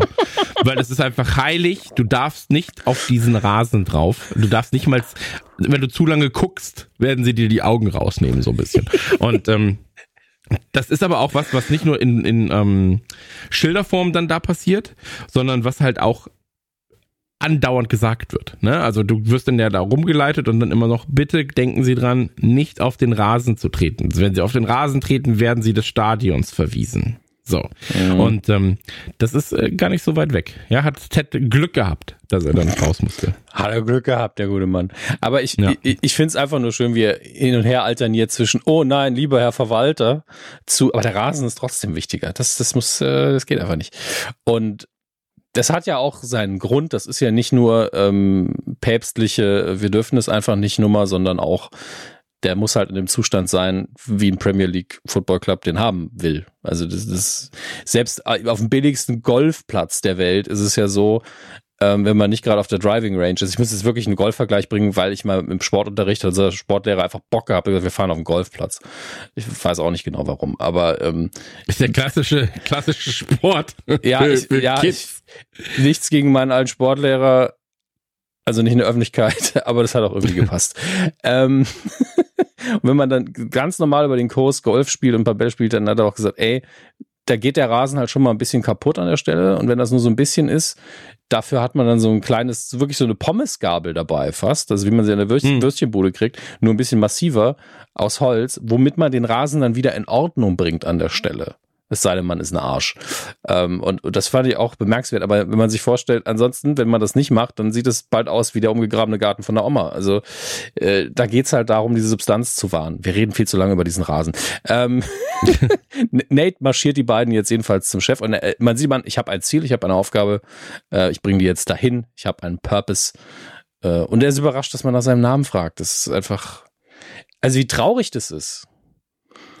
Ja, absolut, aber ähm, da siehst du, wie davor mit gerade den Leuten in unteren Positionen halt gearbeitet wurde. Mhm. So. Und Amis, muss man ja auch sagen, sind halt einfach freundlich, Denen ist aber auch am Ende scheißegal, ob du denen wirklich dann die Wahrheit sagst oder nicht. Ähm, es gibt, deswegen es gibt es eine so sehr oberflächliche amerikanische Freundlichkeit, wo wir immer denken, boah, die sind aber nett, aber eigentlich hören die dir gar nicht zu. Das genau. ist richtig. Ted tickt aber nicht so. Das muss man auch dazu sagen. Genau, das, das muss man auch dazu sagen. Das ist äh, absolut richtig. Ähm, aber ja, äh, also da wird ja der Grundstein gelegt für Dinge, die noch passieren werden, passieren können. Und du siehst halt immer noch eine Diskrepanz zwischen, so wird Nate behandelt ähm, von den Neuankömmlingen und dann auch vom etablierten Team. Das ist ja oftmals auch so, wenn du in der Schule scheiße behandelt wurdest in der Klasse, dann ist ein Schulwechsel, dann bist du so, ey, jetzt können wir neu starten. Mhm. So, ja. Ähm, weil halt ja, weil du halt den Ruf oder weil du die, die, das Ansehen und so in der Firma oder in, de, in der Schule so hattest. Ähm, und das ist halt ein Neustart. Auch für Nath irgendwie, ähm, weil er halt jetzt ein anderes ähm, Team um sich herum hat. Und man darf ja nicht vergessen, er ist ja nur der Zuarbeiter in diesem Fall, der, der äh, Pitchkeeper, der Greenkeeper mhm. und so weiter. Deswegen, also der Zeug er ist ja in, in, der genau er ist ja in der er ist ja in, in der Rang und Hackordnung dieses Vereins relativ weit unten was aber auch später, das kann man ja auch vielleicht schon mal so Ticken andeuten, ähm, auch umschlagen wird in vielen Bereichen und äh, dann wird er vielleicht Leute schlecht behandeln. Gelerntes Verhalten eventuell, aber da gehen wir dann im Detail nochmal drauf ein. Genau. Ähm, ich glaube, dass es in Staffel 3 auch nochmal ein großes Thema wird. Und äh, die Psychologie von, von Nate ist wahrscheinlich, also voller Name Nathan Shelley, äh, ich sage es auch noch, wer, wer ihn gespielt hat, warum denn nicht? Äh, Nick Mohammed, der macht das nämlich hervorragend. Also die Psychologie der Figur ist eine der interessantesten. Er macht die heftigsten Entwicklungen durch, das können wir an der Stelle schon mal sagen. Und äh, bin da immer wieder beeindruckt davon, wie unterschiedlich äh, der gespielt wird, aber wie gut es insgesamt zusammenpasst. Äh, was wir jetzt hier haben, ist natürlich dieser Austausch. Ah, hallo, schön, dass ihr da seid. Zusammen, also mit Rebecca und äh, Higgins, der aktuell Director of Communications ist. Später wird ihm mhm. dann diese andere Beförderung angeboten, wobei ich immer noch glaube, das sind alles nur Titel, das ist echt scheißegal. Also das ist wirklich Director of Communications oder Manager of Football Operations. Also Executive Facility Manager sage ich dazu nur. Das ist irrelevant. Ähm, das sind einfach nur blöde Worthülsen. Aber darum geht's ja auch nicht. Ähm, hier passiert jetzt, bis auf dieses Current, also dass sie so ein bisschen Machtspielchen macht, gar nicht so viel, finde ich. Nee. Ähm, wir haben halt die Sache mit Tee, die mir so ein bisschen auf den Sack geht, weil der Tee nicht schmeckt, aber das ist ja auch wahrscheinlich einfach so die, die billigste Grütze. Obwohl sie ja eigentlich, sie trinkt immer Grüntee übrigens, ist mir aufgefallen. Serviert aber dann wahrscheinlich irgendwie PG-Tipps oder irgend so eine, so eine Standardplörre, die mir auch nicht schmecken würde. Ähm, das glaube ich noch nicht mal. Ich glaube einfach, dass Ted wirklich einfach kein Tee mag. So, äh, zu diesem Zeitpunkt. Deswegen. Ja, ich will, ich will jetzt nicht zu sehr in Sachen Tee abschweifen, aber ich weiß ja, was die Briten standardmäßig servieren und wie lange man sich da reinsteigern muss, bis man was Vernünftiges kriegt. Mhm. Ich glaube wirklich nicht, dass das, was er da bekommt, mir besonders gut schmecken würde. Ähm, aber okay. ich, ich, bin bei der anderen Sache komplett bei Ted, wo er dann sagt, also erstens, er will was mit Koffein natürlich, weil er nicht so viel geschlafen hat, wo er dann sagt, ja, vielleicht ein Moccacino, ein Frappuccino, irgendwas mit Kaffee, wo man nicht schmeckt, dass Kaffee drin ist. da mhm. ich so, yo, Genau, genau mein Ding. Bitte ein White Chocolate Mocha mit extra Sahne. Dankeschön. Herzinfarkt dann nächste Woche. Ich möchte einfach nur, dass da so ein Hauch Kaffee zu schmecken ist und der Rest ist Zucker. Bitteschön. Da, da ging mir so ein bisschen das Herz auf, muss ich ganz ehrlich sagen. Direkt danach hat er Tee beleidigt. Der Herr gibt, der Herr nimmt. Ne? Was will man machen? Dann wird Ted rumgeführt. Da ist es dann so, dass äh, eigentlich auch nur eine Szene wirklich von Relevanz ist, während er rumgeführt wird. Und das ist die, wo er ähm, dann sagt, ach guck mal hier. Ähm, also eben wird quasi im Museum gesagt, hier ist es, hier ist es die äh, hier ist die Galerie der vorherigen Besitzer mhm. dieses Vereins und äh, da sieht man dann quasi äh, Rebecca's Mann, was Ted noch nicht weiß in dem Moment, äh, mit so vier, fünf Damen im Arm und hat dann Shampoos am, äh, ist Shampoos am Trinken und so weiter und so fort und da sagt er dann so, hey, hier der Feller, der weiß, wie man lebt und dann sagt sie so, hey, das ist mein Ex-Mann und dann sagt er, ah, ich habe von der Geschichte gehört, so. Mhm. Ähm, das ist, äh, und da hat, hat sie dann auch gesagt, ähm, oder hat er dann gesagt, wie geht's dir denn damit? So, und dann sagt sie so, ja, es war keine leichte Zeit. Aber sie sagt auch noch eine Sache, und das ist mein liebster Gag hier in dem, oder einer meiner liebsten Gags, ähm, und zwar, dass, ähm, wird dann später ja noch aufgegriffen, wo sie sagt, ja, hier während des Kriegs wurde unser Stadion als, ähm, als Krankenstation genutzt, mhm. ja. Ähm, und viele der Einheimischen äh, hier denken immer noch, dass hier Geister sind. Ne? So, dann fragt sie ihn, glaubst du an Geister? Und dann sagt er, naja, wichtiger ist doch, dass sie an sich selbst glauben. So. Wie, und, ey, ganz ehrlich. Wie geil kann Writing sein? Also. Es ist wirklich so. Äh, ich greife ein bisschen vor, aber ich sag mal, diese historische Perspektive wird später nochmal aufgegriffen werden. Das kann man, glaube ich, sagen, weil das ja. kein, kein Riesenspoiler ist oder so. Aber dieses, selbst dieses Detail ist nicht verschenkt und man benutzt es gleichzeitig, damit Ted A einen guten Gag machen kann und B nochmal klarer wird, so tickt Ted Lasso also. Er ist wirklich die ganze Zeit optimistisch positiv und nutzt selbst diese Schwachsinnsgelegenheit, um zu sagen, hey, weißt du, was wirklich wichtig ist? Dass man an sich selber glaubt. Liebe ich. Ja, aber ist geil. Ich lieb's. Wirklich. Also es macht so viel, so viel Spaß. Ja, wir sind bei Minute zwölf ungefähr. Ja, wir, wir, kommen, wir kommen voran, das ist doch ja, das Wichtigste. ist gut, dass die Folgen keine Stunde lang sind von Ted Lasso, sonst wären die Podcasts nämlich immer fünf Stunden lang. Ach, also je nach, je nach Gast, das möchte ich schon mal für die Zukunft sagen, kann das sein, dass ich die nicht dazu prügeln kann, auch so lange und so detailliert darüber zu reden. Ähm, kann aber auch sein, dass die sich komplett drauf einlassen. Aber wenn, wenn Christian und ich das hier machen, dann wird es jedes Mal, jedes Mal so abgehen. Wir reden auch über jedes dritte Haar im Gesicht von Brad Goldstein, wenn es sein muss. Ähm, ich kann damit leben. Ich auch. Bin ich ganz ehrlich. Ich glaube, Brad Goldstein auch. Äh, wir sind jetzt in der sehr spontanen Pressekonferenz und das ist, glaube ich, der erste Moment, wo man dann überlegen kann, was ist eigentlich Ihr Plan gerade? Weil das mhm. kann nicht smart sein, jetzt schon die Presse hier versammelt zu haben, ohne dass er sich vorbereiten kann, ohne dass Ted nochmal eine Nacht schlafen kann. Sagt er ja selber, ey, zwei, drei Nächte gepennt, easy. Und jetzt wird er komplett ins kalte Wasser geschmissen. Ah, naja. Und was da wartet, ist halt zum einen eine sehr regional motivierte Presse, würde ich sagen, die halt immer die Presseberichterstattung hier machen von Richmond. Aber ja. natürlich auch die britische Presse.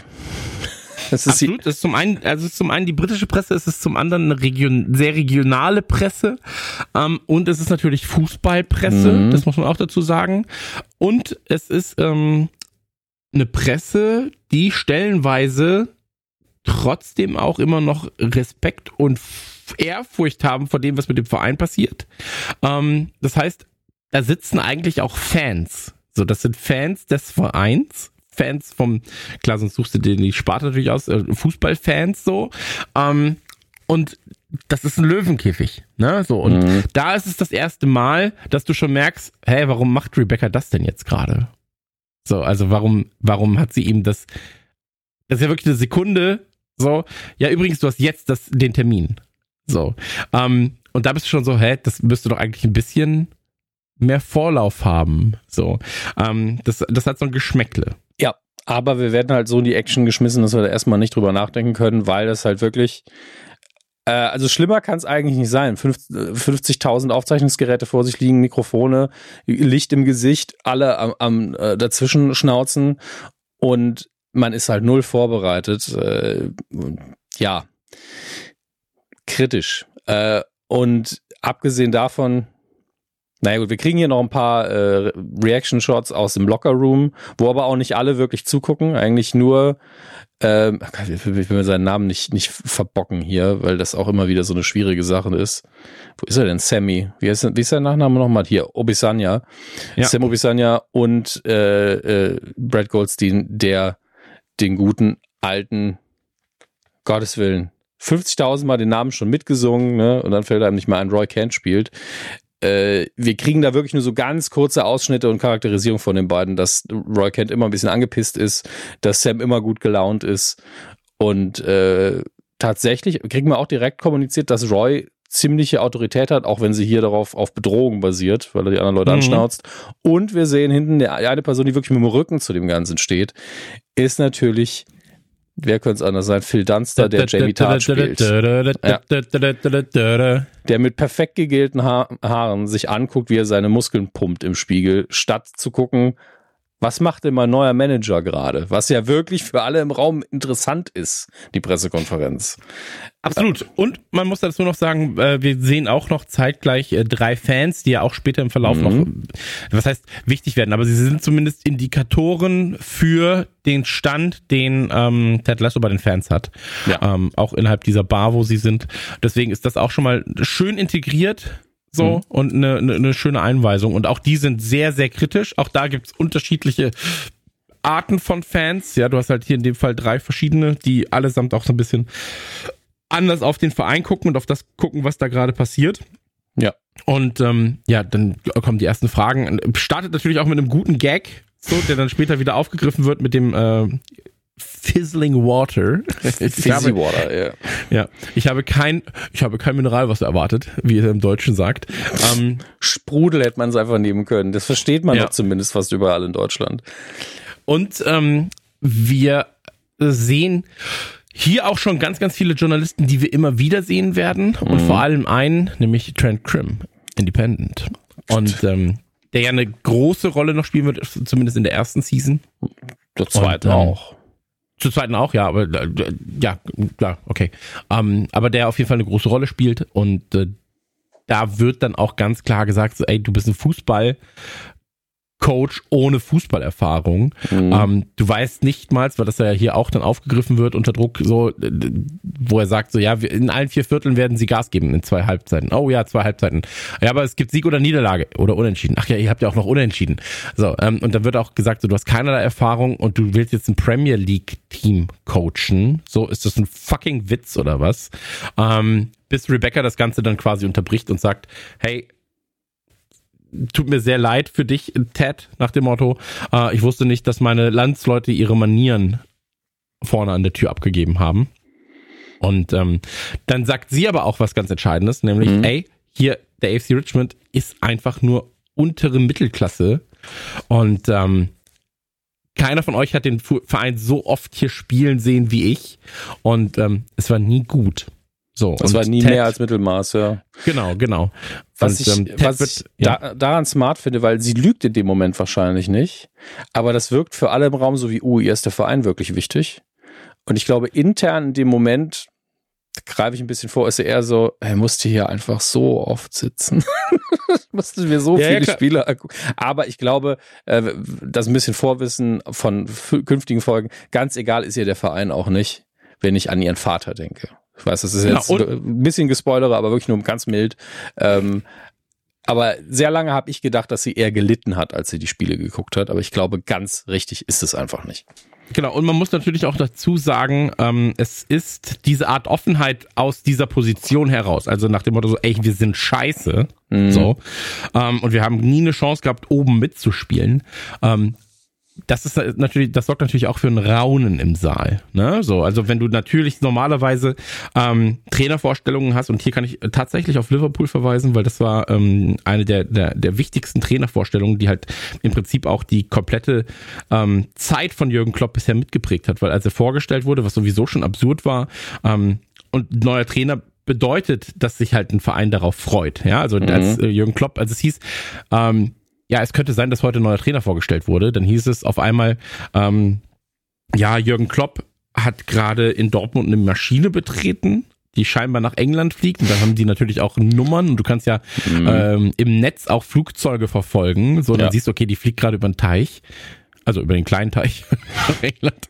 Und dann so, okay, warum, die, die, warum fliegt sie denn in London vorbei? Oh Gott, fliegt sie wirklich nach Liverpool? So, und ähm, das hast du dann verfolgt, dann wurde er vorgestellt und in dieser Pressekonferenz, ähm, weil äh, José Mourinho, quasi einer seiner ärgsten Konkurrenten, als sich selbst als der Special, the Special One ähm, ja, äh, betitelt, ja, weil er halt viele Preise gewonnen hat und so weiter, ähm, wurde Jürgen Klopp darauf angesprochen und dann hat Jürgen Klopp gesagt, ähm, und sein Englisch war damals halt noch nicht so gut, deswegen versuche ich es jetzt mal nachzumachen, ähm, hat er so gesagt, oh, you can call me the, uh, the normal one. so. Und das war natürlich dann so, die Engländer haben es geliebt, so, klar. alle haben es geliebt. So, der, der Deutsche, der dann kommt, dann so, ja, ich bin hier der normale, Leute, wir werden jetzt hier mal ein bisschen aufräumen. Und dann hat er auch gesagt, so, wenn das alles gut läuft, dann werden wir binnen der nächsten fünf Jahre hoffentlich eine Trophy haben. Also eine realistische Einschätzung für das Ganze. Und ähm, hier ist es, da käme halt niemand auf die Idee, also Jürgen Klopp käme nicht auf die Idee zu sagen, ja, der Verein wartet seit so und so vielen Jahren jetzt gerade auf den Titel, so. Ähm, bevor wir ihr komplett ins Mittelmaß fallt, äh, bin ich jetzt hier, ne? So. Und deswegen sind diese Worte, die sie da sagt, schon sehr harsh. Vor allem über den eigenen Verein und sehr ehrlich aber auch, ne? So. Hat man halt nicht so oft. Ja, ähm, insofern hat sie eigentlich alles richtig gemacht in dem Moment. Absolut, absolut. Ähm, also alles falsch, aber auch alles richtig. Mhm. So, das ist halt so ein, je nachdem, wie du drauf guckst. Ähm, ich bin auch ein Freund von solch klaren Ansagen beim, beim, beim Sport und bei, bei, ähm, bei also, der Erziehung auch stellenweise. Jedes, alles zu seinem Zeitpunkt. Ich meine, das ist ja jetzt nicht zwei Sekunden vor Kickoff. Da wäre das, genau. ihr seid alle sehr mittelmäßig ähm, versuchen wir einfach heute uns nicht die Beine zu brechen. Das ist halt kein, keine geile Motivationsrede. Aber wenn es darum geht, können wir vielleicht mal dem neuen Coach eine Chance geben, weil bisher lief nicht so geil in der Pressekonferenz. Völlig angemessen. Mhm. Genau, und ähm, ja, dann ist die Situation im Prinzip auch schon vorbei und es wird gesagt, wir müssen uns jetzt mal hier auf äh, Crystal Palace konzentrieren. Und ähm, was ich hier schön finde, ist, wie nah du tatsächlich das, das siehst du in der, in der Szene generell. Du bist erst sehr weit entfernt von Ted Lasso als, als äh, mit der Kamera. Mhm. Und während des Fragenregens und so weiter fährt die Kamera immer näher ran. Also Cut nochmal näher ran, Cut nochmal näher ran. Ähm, und dann, wenn sie quasi die Kontrolle übernimmt, dann fährt die Kamera erst wieder so ein bisschen raus. Und ähm, sehr, sehr schön tatsächlich. Vielleicht interpretiere ich da auch zu viel rein, aber ich finde so, das ist so ein bisschen dieses Druck auf und abbauen dann auf den Charakter. Und ähm, ja, dann möchte er natürlich dem Team Hallo sagen, nachdem die nachdem nachdem das Ganze gemacht wurde. Und Higgins, der äh, Vertreter oder der, der die, die rechte Hand quasi von Rebecca, ähm, sagt dann noch so, hey, ich glaube jetzt auch nach deiner nach nach ihrer Brandrede jetzt gerade mhm. glaube ich auch, dass Ted Lasso der richtige ist. Und dann sagt sie so, ey, der Typ ist ein Idiot. Und ich hoffe, er wird diesen Scheißverein ähm, komplett den Bach runterbringen, weil, und dann sehen, lernen wir eigentlich ihre eigentliche Motivation, und das ist eines der Kernelemente aus der ersten Folge, ähm, sie wird erstmal als Antagonist dargestellt, weil mhm. sie halt den Verein brechen möchte, weil es das einzige ist, was ihrem Mann jemals was bedeutet hat und wo er wirklich Liebe drin sah. Ähm, so empfindet sie das zumindest und deswegen, ähm, ja, Deswegen äh, will sie das Ganze halt jetzt gerade kaputt machen. Und sie kann natürlich nicht offensichtlich einfach sagen, ja, wir hören auf, wir, wir kündigen den Verein oder wir, wir, wir nicht kündigen, wir, wir lösen den Verein auf, ähm, sondern das muss natürlich über sportlichen Weg gehen. Und wenn du halt von außen als ihr Mann dann siehst, wie mit deinem Verein umgegangen wird, dass so ein Ami kommt, der keine Ahnung hat, dann wahrscheinlich die ersten 33 Spiele verlieren wird, potenziell, ähm, dann, dann hast du deine Rache als Ehefrau. Oder Ex-Frau dann. Ja. Also, Zumindest ist das, ist das ihre Ansicht jetzt gerade, stand jetzt. Ja, ja, ihre Motivation, wie sie hier kommuniziert wird und dargestellt, ist einfach komplett Rache und sie ist auch der Meinung, dass der Plan aufgeht. Und sie fühlt sich halt in der Situation, sowohl in Bezug auf Higgins als auch äh, wie der Plan sich gerade entwickelt, so selbstsicher, dass sie es Higgins auch verrät. Äh, jetzt kann man sagen, das macht sie nur, damit wir wissen, was los ist. Aber gleichzeitig glaube ich halt, dass es sehr gut zu ihr passt, dass sie sagt, Higgins wird mehr, wird sowieso, äh, der ist zu, zu sehr Company Man, als dass es da irgendwie ein Problem gibt. Den überfahre ich. Ist zu sehr Arschkriecher. Ja. So, also jetzt gerade ist er wirklich in dieser Arschkriecher-Position, in dieser, ähm, das ist ja das, was sie am Anfang auch sagt. Mhm. Hey, du und deine Familie und so weiter. Sie, sie sieht ihn ja als Familientypen, der alles dafür seine Familie tun wird und so weiter. Mhm. Ähm, deswegen, äh, sie weiß, dass er ein Fähnchen im Wind ist aktuell. Ja, und das ist das Smarte hier, dass sie die Familie quasi als Begründung dafür angibt, weil man ansonsten natürlich denken könnte, ja, was ist denn der, hat der Mann denn kein Rückgrat? Aber klar, wenn du seinen Job verlierst und deine Familie nicht mehr ernähren kannst, das ist halt eine sehr gute Motivation, erstmal zu machen, was der Chef sagt. Und ähm, entsprechend verliert Higgins hier nicht. Aber ich sag mal so, er wird noch sehr viel gewinnen. Der wird noch viel, viel sympathischer werden. Im Moment kriegt er einfach nur aufs Maul und das ist äh, unangenehm. So. Das ist aber auch, äh, in welcher Position sind wir jetzt? Es ist mh, hm, ja ungefähr ein bisschen mehr als die Hälfte. Und dann ist klar, wie hier die Figuren aufgestellt sind. Und jetzt sind wir eigentlich wieder im Brot- und Butterbereich von Ted Lasso, nämlich die sagen hier nicht Practice, die sagen Training. Wir müssen uns an die Vokabeln halten. Ich habe das alles für dich recherchiert, Ted. Ich bin Coach Beard und es geht aufs Grün. Mhm. Ach Gott. Es ist, das Schlimme ist, ich erinnere mich gerade nicht mehr, was in der nächsten Szene passiert, was ungewöhnlich ist. Ähm, aber letztlich geht man jetzt erstmal nur Figuren durch. Es kommt wieder darauf, ja, ich habe mir wirklich gemerkt, wie, wie Nate heißt. Er wird wieder komplementiert. Mhm. Also es wird einfach enforced, was wir schon wissen.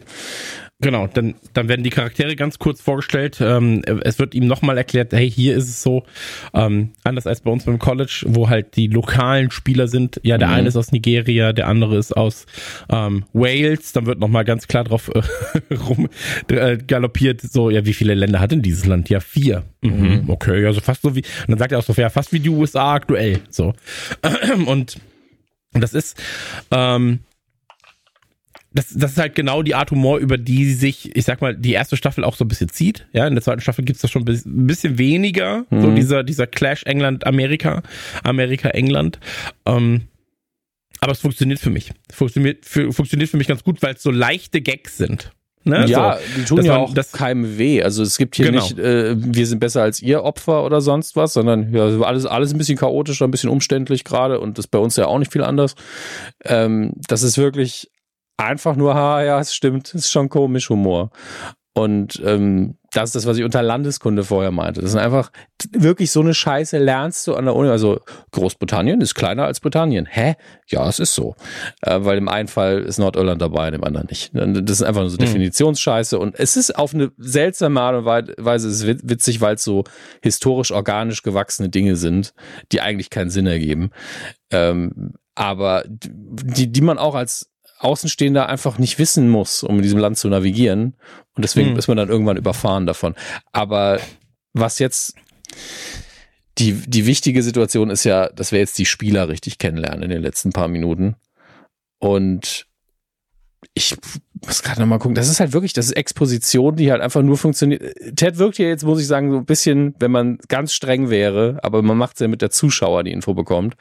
Eigentlich wirkt er jetzt noch unvorbereiteter als während der Pressekonferenz, dass er noch nicht mal weiß, welche Spieler in der Mannschaft sind. Absolut richtig. Und es wird halt auch gesagt, also jeder, du hast ja verschiedene Spielertypen, ne? Dann wird hier gesagt, okay, Roy, ähm, der da so rumbrüllt, der ist der mhm. Leader, der war mal Champions League-Sieger mit, ähm, nee, Meister oder Champions, nee, Champions League, glaube ich. Ja. Genau, der hat die Champions League gewonnen mit Chelsea. Ähm, und Nate, siehst du auch, hat extrem viel Ahnung von dem, was da auf dem Platz passiert, hat sehr, sehr viel Fachwissen, mhm. ähm, ist aber trotzdem immer noch nur der Anrührer für Sport Energy Drinks, so. Ähm, und dann wird aber Coach Spiel auch, sagt Coach Spiel auch direkt so, naja, die Champions League hat er vor acht Jahren gewonnen, so. Ähm, und hier ist irgendwie der upcoming Star, das ist dann äh, Jamie Tart, dann wird gesagt, okay, ist er cool? Und dann so, naja, auf dem Platz ist er zumindest gut, so. Ähm, und dann bist du ja danach auch schon in der Kabine, so. Und ähm, da werden die Charaktere dann noch mal ein bisschen weiter verfeinert. Ähm, du merkst, dass Ted immer noch keine Autorität besitzt tatsächlich, ähm, was daran zu erkennen ist, dass ihm Leute nicht richtig zuhören, ähm, dass Roy ihn auch anschaut, als äh, Jamie dann sagt, naja, ich gehe jetzt mir das Arschloch waxen. So. Ähm, Sagt er im Deutschen Arschloch? Nee, nee, die Brust. Ähm, okay, ich wollte gerade sagen, Christian Gürtel, einfach mal was ein bisschen derber, als es eigentlich ist. Ja, aber es ist auf jeden Fall so, dass ähm, ja, er, er dann auch von seiner Freundin abgeholt wird ähm, und Jamie hat auch äh, Nacktbilder von seiner Freundin im Spind. Also seine Freundin ist Model, muss man dazu sagen, auch Aktenmodell. Ähm, sind die einfach so Nacktbilder seiner Frau im Spind, die jeder sehen kann, ähm, die dann später noch von Ted verklebt werden zumindest. Und ähm, in dieser Kabine herrscht zumindest auch keine richtig ausgelassene Stimmung. Das muss man auch dazu sagen. Nee. Das ist äh, absolut richtig. Hier wird übrigens erwähnt, dass Roy ein Box-to-Box-Mitfielder ist. Was ist denn Box-to-Box? Weißt du das? Ähm, ja, jemand, der halt einfach viel rennen kann, der quasi äh, Box ist halt einer, der sowohl hinten als auch vorne mitarbeitet. Ah, okay. So, deswegen Von der einen Box, Box, zu der Box, anderen Box. Genau. Okay. Ja, das ergibt Sinn. Ich das sind einfach so Fachbegriffe, wo ich keine Ahnung habe und dann denke ich mir, ich frage lieber nach, am Ende haben sie sich irgendwas ausgedacht. das wäre ja noch schlimmer. Äh, nee, also wir haben keinen, keinen spielerischen Zusammenhalt bei diesem Training. Ich glaube, das ist das Beste, was man sagen kann. Also Roy ist immer alle am Anschnauzen. Also du machst deinen Job falsch. Ähm, und wenn Jamie auf dem Boden liegt und, und Sammy will ihm einfach nur aufhelfen, ist er so, nee, verpiss dich quasi. Das ist Hm. einfach kein, kein Sportsgeist in dem Sinne.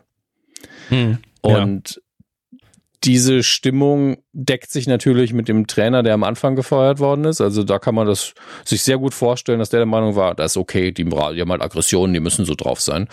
Hm. Äh, aber das passt natürlich überhaupt nicht zu dem Image, was, was Ted hier mit reinbringt. Ähm, und ich glaube, das sind auch die einzigen Spieler, die wir im Moment vorgestellt bekommen. Es ist sowieso so, dass wir gerade in der ersten Staffel uns auf, ich glaube, maximal drei bis fünf Spieler, die wirklich was sagen dürfen, konzentrieren werden. Aber Genau. die anderen wechseln zumindest nicht so krass aus. Also es sind ja wahrscheinlich so um die 22 Leute. Äh, bin mir aber nie sicher, ob man wirklich so viele sieht, wenn ich ehrlich bin. Ja, also du hast tatsächlich vier, fünf Spieler, die halt irgendwie dann ähm, Kernrollen haben. Mhm. Ähm, zu diesem Box-to-Box-Midfielder noch ganz kurz. Ähm, Wer zumindest mal Namen gehört hat, äh, Steven Gerrard, Frank Lampard oder Bastian Schweinsteiger wahrscheinlich. Bastian Schweinsteiger noch am ehesten. Ähm, das ist so dieser klassische Spielertyp, den halt auch ein Roy Kent dann verkörpert. Also so kann man sich das vorstellen, der halt im Prinzip der erste ist, den du in der Defensive überwinden musst, aber der auch der ist, der halt die Bälle vorne mit reintreibt. So, Mhm.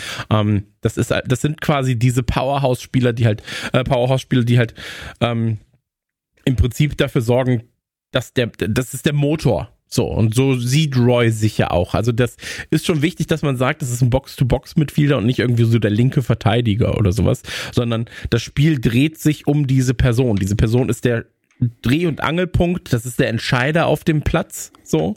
Und ähm, so sieht sich Roy natürlich auch selbst und er muss auch sagen, so, ey, ich war Champions League-Sieger mit Chelsea, jetzt bin ich hier bei den Trotteln gelandet, so ein bisschen. Ne? Mhm. Ähm, und deswegen, also es ist schon, ist schon wichtig zu sehen, welche, welche Konstellation sich da in diesem, in diesem Spielfluss dann auch ergibt. Ne? So, weil das natürlich auch so ist, dass jüngere Spieler nachkommen und wenn du dann halt ein bestimmtes Ego hast, beispielsweise, dann ähm, kann es sein, dass du den Leuten auch Steine in den Weg legen könntest, weil sie dir deine Rolle streitig machen, als eben, ähm, ich sag mal, Rudelführer. Ja, er ist ja zudem, äh, ich nehme an, das deckt sich oft, aber nicht zwingend, ist er ja auch der Kapitän auf dem Platz.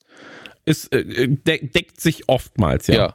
Ähm, und jetzt eine Frage aus historischer Perspektive, weil äh, ich meine, wir sind ja beide in den 80ern aufgewachsen und das ist, glaube ich, eine Funktion, die es auf dem Platz so nicht mehr gibt, aus diversen Gründen.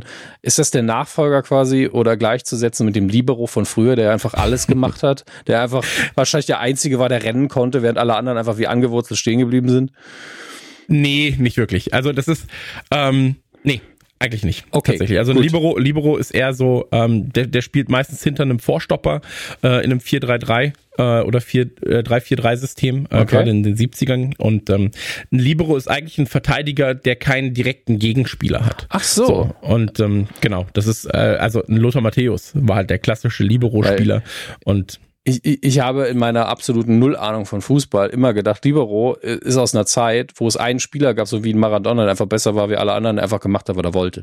Weil, weil Nee, er Libero nicht, hieß, nicht. aber du meinst einfach, er ist frei von dieser einen Sache.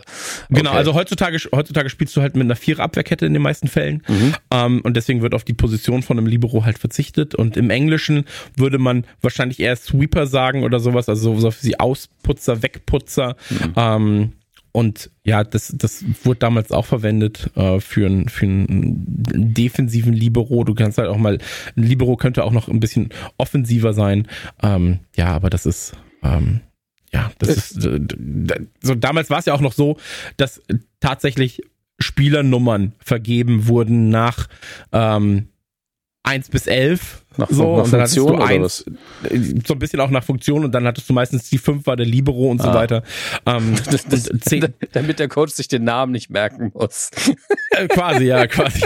Nee, aber das war, das war tatsächlich so ein bisschen, ähm, ja, das, Ey, ganz ehrlich, für jemand, der null Interesse an Fußball hat, habe ich gerade nicht abgeschaltet geistig, ich habe was gelernt, alles cool. Ich hoffe, Genau, ich hoffe, das trifft die anderen Leute, die zuhören, auch so ein bisschen. Und, und, und was man was man auch noch sagen muss, vielleicht äh, ganz interessant, weil ähm, es gab 2004 gab es die Europameisterschaft und äh, der, die Europameisterschaft wurde gewonnen damals von Griechenland, was natürlich niemand erwartet hat und damals war der ähm, Trainer Otto Rehagel, deutscher Trainer Mm, und der stimmt. hat quasi ähm, dann auch dafür gesorgt, dass er diese Position des Liberos im System der 80er wieder eingeführt hat, was ganz, ganz viele Teams, die moderner gespielt haben, dazu verleitet hat, zu sagen so, ja, das verstehen wir jetzt aber nicht. so. Und ähm, deswegen waren sie halt, auch wenn, wenn viele gesagt haben, ey, das ist halt schon sehr altertümlich, ne? Ähm, aber man geht eigentlich davon aus, dass, dass das tatsächlich mit dazu geführt hat, dass der Europameistertitel gewonnen werden konnte. Fußball, Fußballwissen 1. Das, das kleine Fußball einmal eins mit Christian Gürnt. Genau. Das ist der Ball, ja. der ist rund. Naja, machen wir weiter. äh, wir haben, ich will das ganz kurz noch rausstellen, weil das optisch und wenn man die, die Serie schon mal geguckt hat oder wenn man einfach die erste Folge geguckt hat und man sich komplett darauf einlassen konnte. So Momente sind, die wirklich, da merkt man, die haben sich die Mühe gegeben zu sagen, ey, wenn das hier funktioniert, dann muss dieser Moment auch richtig schön inszeniert sein. Und das ist einfach, es, es wirkt so real, dass sie nach dem ganzen Kram, den sie gemacht haben, jetzt zum ersten Mal in den Lockerroom gehen. Aber mhm. ziemlich genau bei Minute 20 hat man halt diese wunderschönen totalen oder halbtotalen, wo Ted im Lockerroom steht, ähm, wo er dann auch noch äh, die Kamera halb um ihn rund geht, so in einem Halbschwenk und dann von wegen Smells Like Potential sagt. Und das sind halt so Dinge, wo man weiß, die bleiben hängen. Ja, modern würde man sagen, hey, die können wir super für Marketing benutzen. Äh, das ist mir scheißegal an dem Moment. Ich sehe die einfach immer wieder gerne. Hm. Und dann geht's direkt wieder über in den guten alten Axe Deo versus Link, Links, wie es in UK eben heißt. Links, ja. ähm, Gag, der eben, wie gesagt, Brot und Butter von der Lesso ist, so ein bisschen. Äh, und dann kommen wir in die Sequenz, wo wieder ähm, enforced wird, dass, enforced, zu viele Anglizismen heute, es wird wieder unterstrichen, dass Nate einfach auch von den Spielern nicht so gut behandelt wird, damit man da später draufgehen kann. Roy gibt ihnen wirklich, oh, das wollte ich noch nachgucken. Dann kannst du gleich kurz übernehmen. Roy guckt sie ja wirklich so unfassbar intensiv an und äh, dann sagt äh, Ted, das letzte Mal, dass ich Augen gesehen habe, die einen so kalt angeguckt haben, war bei dem Roy Scheider Film. Und äh, Coach Beard sagt das, was wir alle denken, wie bei der Weiße Hai. Und er sagt dann, nein, bei All That Jazz. Und den Film habe ich nicht gesehen. Deswegen muss ich kurz nachgucken, welche Person ihn da so angeguckt hat von 79. Äh, aber mach du gerne weiter, bis ich das rausgefunden habe. Ja, im Prinzip ist dann halt äh, äh, einfach nur noch das, was ich gerade gesagt habe, die Charaktere werden ein bisschen ähm, vorgestellt. Dann ähm, merkt man so, dass ein Jamie Tart halt gar keinen Respekt hat vor dem Trainer. Ähm, und das war's dann im Prinzip in diesem Lockerroom auch schon. Ne? So, also diese Szene ist halt irgendwann dann ganz schnell vorbei. Dann macht, wollen sie sich an die Arbeit machen und ähm, dann taucht Roy noch mal ganz kurz auf bei den Trainern und ähm, dann wird er gelobt für seine Arbeit und für seine tolle Karriere und dann sagt er auch nur noch so, naja, und ich hätte nicht gedacht, dass sie unter einem fucking Ronald McDonald enden wird. So. Ja. Um, ähm, und dann kommt, dann kommt aber auch so, das wird wieder als Gag aufgegriffen, mag ich sehr, weil dann Ted kommt und sagt, Coach Spiert, lässt dir das etwa gefallen? Naja, ich glaube, er hat nicht mit mir geredet. So. Ähm, Finde ich, finde ich sehr, sehr sweet. Und wir sehen aber auch immer wieder, das ist ja auch immer wieder ein, ein äh, wiederkehrendes Bild, ähm, warum ist er eigentlich gegangen? Ja, also warum ist ähm, Ted eigentlich raus aus den USA, weil er hat doch eigentlich Familie. Das ist ja das, was wir auf seinem ähm, auf seinem Handy auch sehen, Bild von seiner Frau und seinem Kind. Und ähm, das ist natürlich was, wenn man wenn man selbst Vater ist, dann ist man auch so, Dicker, du, so eine Saison ist lang, ne? Und England und USA Zeitunterschied, Entfernung.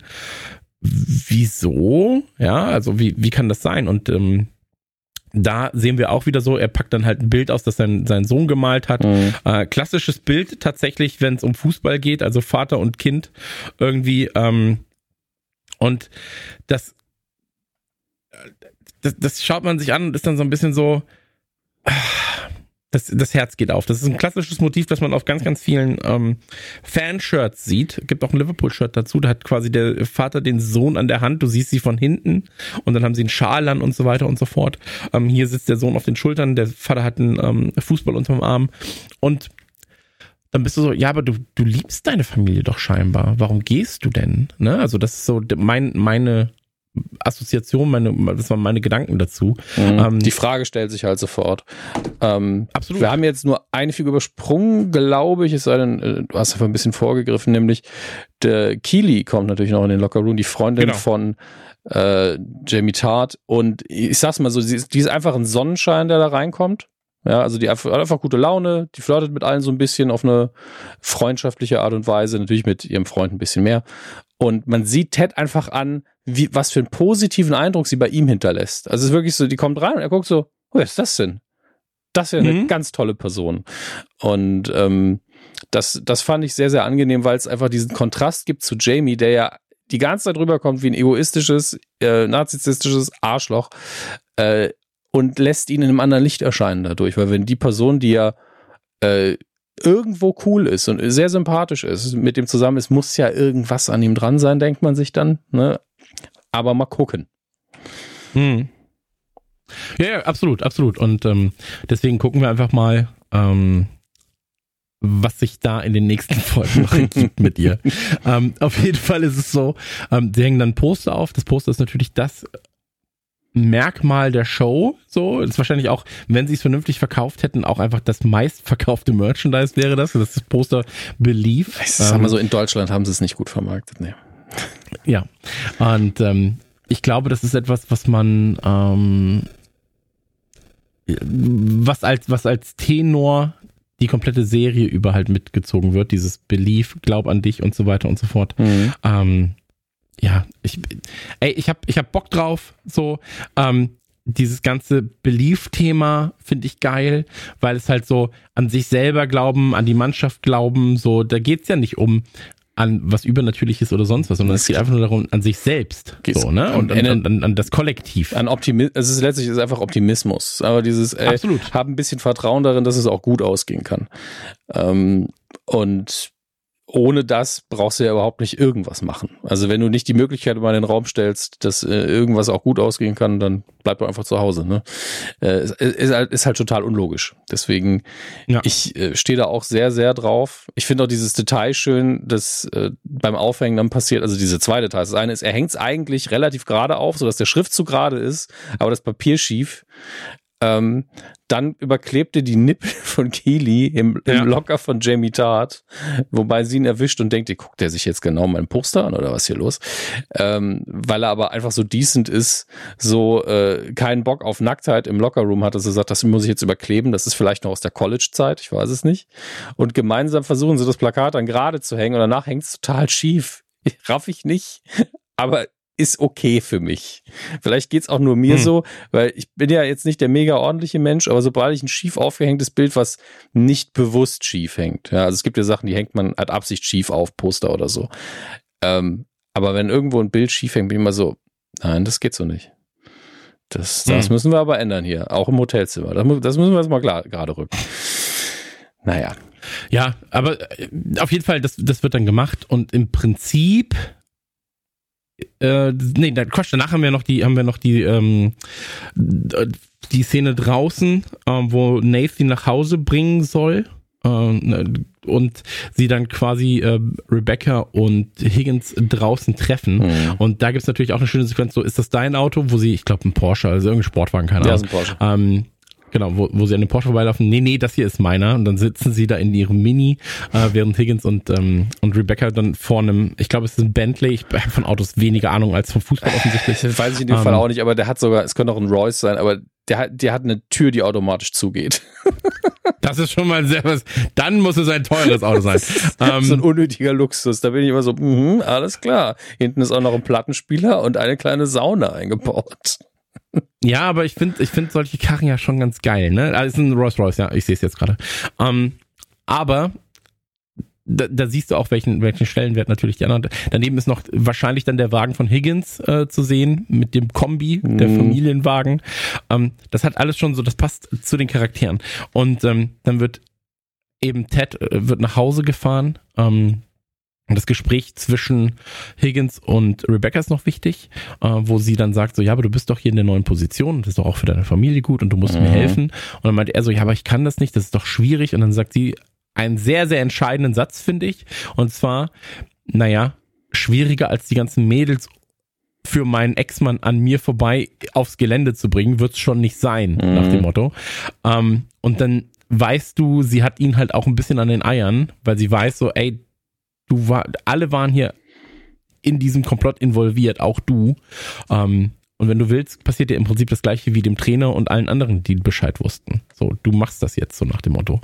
Ähm, und danach sehen wir auch nur noch wie äh, Ted im Hotel ist. Also er ist ja in so einer, na, ist kein Hotel, ist so, wie, wie nennt man das, so Airbnb-Style Wohnung gemietet, ja, aber irgendwie dann doch in so einem. Man, man merkt halt, dass hier ein Arbeitgeber, wo durchaus Geld dahinter steckt, gesagt hat, wir müssen unsere Leute irgendwo unterbringen, wo es auch ja. hochwertig ist, wo man leben kann, wo man wohnen kann. Äh, und das ist auch groß genug, dass theoretisch seine Familie zu Besuch kommen kann. Das ist wirklich, also wenn das Airbnb ist, äh, dann hätte man sich auch gleich, also es ist eine möblierte Wohnung angemietet. Und, und ja, zwar genau. genug für eben mindestens drei Personen, sieht alles sehr hochwertig aus, hat noch einen Begrüßungskorb mit so typisch britischen Sachen, PG-Tips ist drin, Marmite ist drin, äh, ein paar Snacks.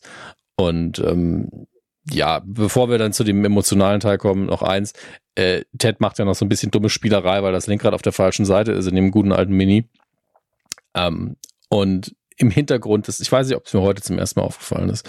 Vorne macht er seine Spirenzchen, Coach Bier sitzt hinten und weil das Ding ja fast keinen Kofferraum hat, hat er seinen Koffer direkt auf seinem Schoß und alles ist so eng, dass quasi seine Nase fast eingedrückt wird, während vorne Ted die Zeit seines Lebens hat. Es ist einfach ein so schönes Bild bei 2702 ungefähr.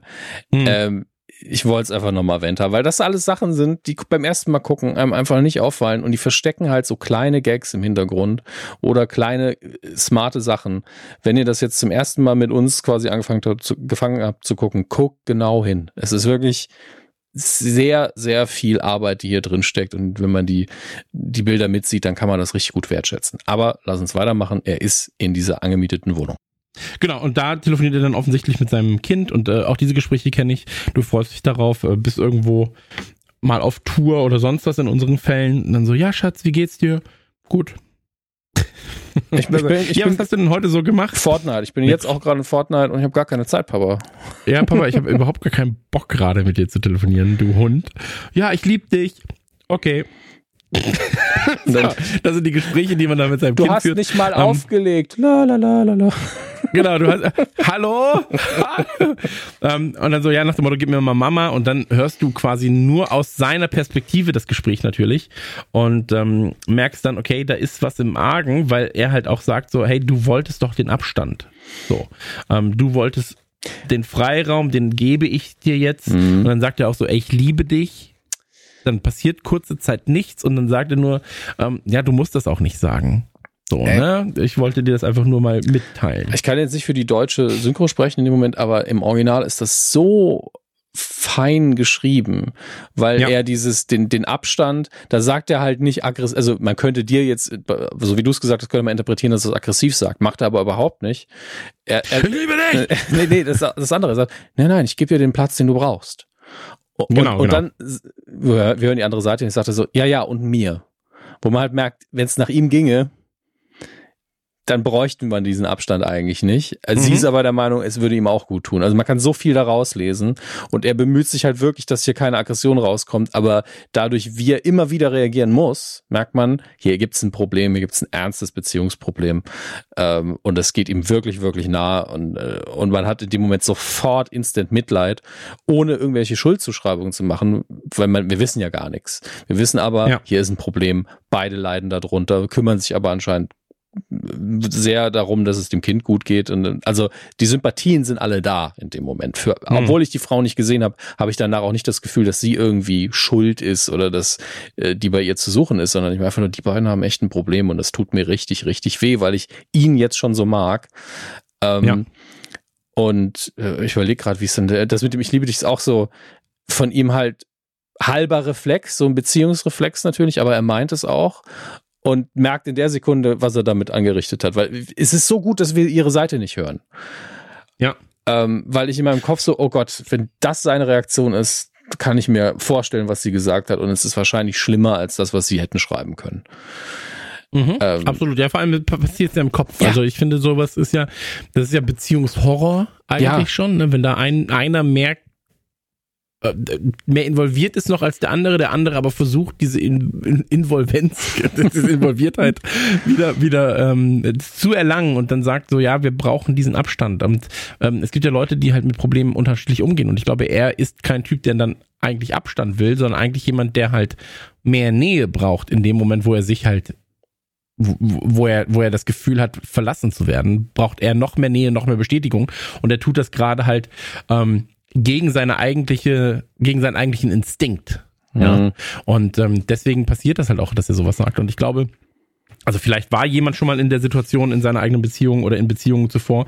Ähm, das sind scheiß Gefühle, die du dann hast. Ne? Und wenn, wenn Kinder noch involviert sind, dann ist es wahrscheinlich oder aus eigenem Wissen heraus ähm, noch schlimmer, wenn so eine Trennung halt da ist. So, ähm, weil du dann für dich vielleicht auch selbst denkst, dass du gescheitert bist. Ja, nicht nur in der Beziehung, sondern vielleicht auch als Vater. So. Ähm, und das spielt Jason Sudeikis hier sehr, sehr, sehr, sehr gut, mhm. indem er einfach nur ein, äh, ein iPhone am Kopf hält. so, das muss man ja auch dazu sagen. Ja, und es ist ein unfassbar erwachsenes Gespräch. Äh, also so die schlimmsten erwachsenen Gespräche, die man führen kann am Ende des Tages. Ja, absolut. Ähm, und es, es gibt einem so einen kleinen Gut-Punch am Ende der Folge und damit wollten sie dann, glaube ich, aber auch nicht, ich habe heute zu viele Anglizismen, ne? es haut einem in die Magengrube. Es gibt für alles eine gute Übersetzung. Ähm, damit wollten sie es aber, glaube ich, auch nicht komplett enden lassen, äh, weil wir diese Performance dann haben und dann sehen wir ihn ja nochmal im Bett und ist so, ach, jetzt kann ich wieder nicht schlafen. Und das sagt er auf so eine kindlich schöne Art und Weise, dass einen das so wieder so ein bisschen versöhnt, weil es wirkt nicht so, also er heult sich nicht in den Schlaf. Sagen wir es mal so. Ja. Man macht sich ja, Sorgen, ich, ich, aber er heult sich nicht in den Schlaf. Ich glaube aber, das ist was, was wir nicht sehen. Tatsächlich. Ja, aber es geht ja hier nur, also nur darum, was du mitbekommst als Zuschauer, genau. damit du nicht aus der Folge rausgehst und sagst, ah, habe ich jetzt Bock, jede Woche diesen Herzschmerz zu gucken, weil das äh, nicht der Ton der, der Serie ist. Das ist ein Aspekt der mhm. Serie. Und nee, nee, genau, aber es lässt auch den Interpretationsspielraum dann da. Abs ne? Also der, dieser Interpre Interpretationsspielraum ist ja da und ich glaube schon, dass es danach dann so ist. Ähm, aber wir werden erstmal rausgelassen mit einem kleinen Gag, der, das haben wir damals gesagt, als wir Artikel geschrieben haben für Zeitschriften und Co. Ähm, da, da wird ein Schuh draus, mhm. ja, weil das ein Gag ist, der halt natürlich vom Anfang dann wieder aufgegriffen wird. Ähm, weil er im Flugzeug nicht schlafen konnte und so weiter und so fort. Und jetzt kann er wieder nicht schlafen und macht sich dann noch mehr Gedanken. Und ähm, damit werden wir entlassen, tatsächlich, ja. in die, in die, äh, ja, dann finstere, schöne Nacht. Und ich weiß noch damals, als ich das, als ich die Folge gesehen habe, war ich so, boah, das ist was ganz Besonderes gerade hier. So. Hätte ich nicht erwartet. Ich, ich wusste ja schon, also ich habe es ja angefangen, ähm, da liefen schon einige Folgen. Und ähm, ich wusste um den Hype, den die Serie generiert hat bei den Leuten, die es geguckt haben. Und das hat mich dann nochmal ganz anders erwischt, die erste Folge, als ich es gedacht habe, weil du hattest diesen britischen Charme, diesen britischen Humor. Und ähm, war es dann zeitgleich aber auch so, oh, die Charaktere sind alle nett und ich weiß noch nicht, in welche Richtung sich das entwickelt, aber es ist zeitgleich auch, und das muss man natürlich auch sagen, ne, wenn du halt so eine Art Trennung hinter dir hast, wo auch gegebenenfalls ein Kind involviert war, bist du halt direkt so Vietnam-Flashback-mäßig mm. dann unterwegs. Ähm, und kennst die Situation sehr, sehr genau. Und das war alles so, boah, das trifft mich jetzt gerade aber ganz, ganz doll. Und tatsächlich seit der ersten Folge bis jetzt, ähm, muss ich sagen, ist Ted Lasso, glaube ich, meine absolute Lieblingsserie. So, also wenn ich jetzt überlegen müsste, also Realserie, und mhm. wenn ich jetzt überlegen müsste, was magst du mehr, da wäre dann sowas wie Sopranos beispielsweise, The Last of Us hat gerade gute Chancen, aber Ted Lasso steht gerade irgendwie nochmal drüber, weil ich da wirklich eine Achterbahnfahrt der Gefühle habe. Und es geht um Fußball, das kommt nochmal extra dazu. Es geht um England, ich liebe England.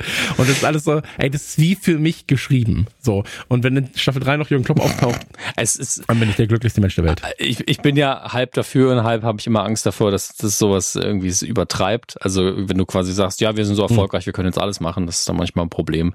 Aber äh, ich unterschreibe fast alles, was du sagst. Ähm, Fußball, wie gesagt, ist mir relativ egal bis sehr. Ja. Ähm, aber ich liebe halt Sport in Fiktion und das, da funktioniert das ja auch ganz gut. Und der Sportanteil, für alle, die jetzt immer noch überlegen, soll ich es wirklich gucken, ich mag Fußball nicht. Der, der Fußballanteil hier ist sehr gering, äh, was die Screentime angeht. Also wir kriegen ein paar Highlights zu sehen, aber es ist nicht, ich glaube, es gibt nicht eine Folge, wo ein Match irgendwie mehr Raum einnimmt als fünf Minuten.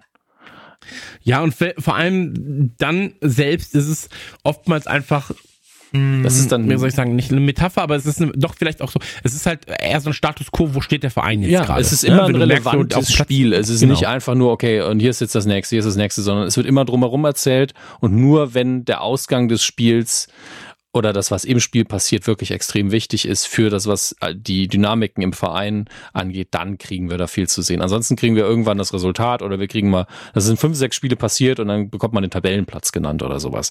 Genau, und was, was man, nur kurz, was man auch sagen muss, weil das versuche ich auch mit den Leuten zu sagen, weil das ist natürlich erstmal so, ja, ist eine Rom-Com, Sitcom mit einem Fußballteam. Ähm, da muss man immer noch dazu sagen, der Fußball ist hier einfach nur Mittel zum Zweck, weil es natürlich die offensichtlichsten Gags schreibt, weil es der beliebteste Sport der Welt mhm. ist.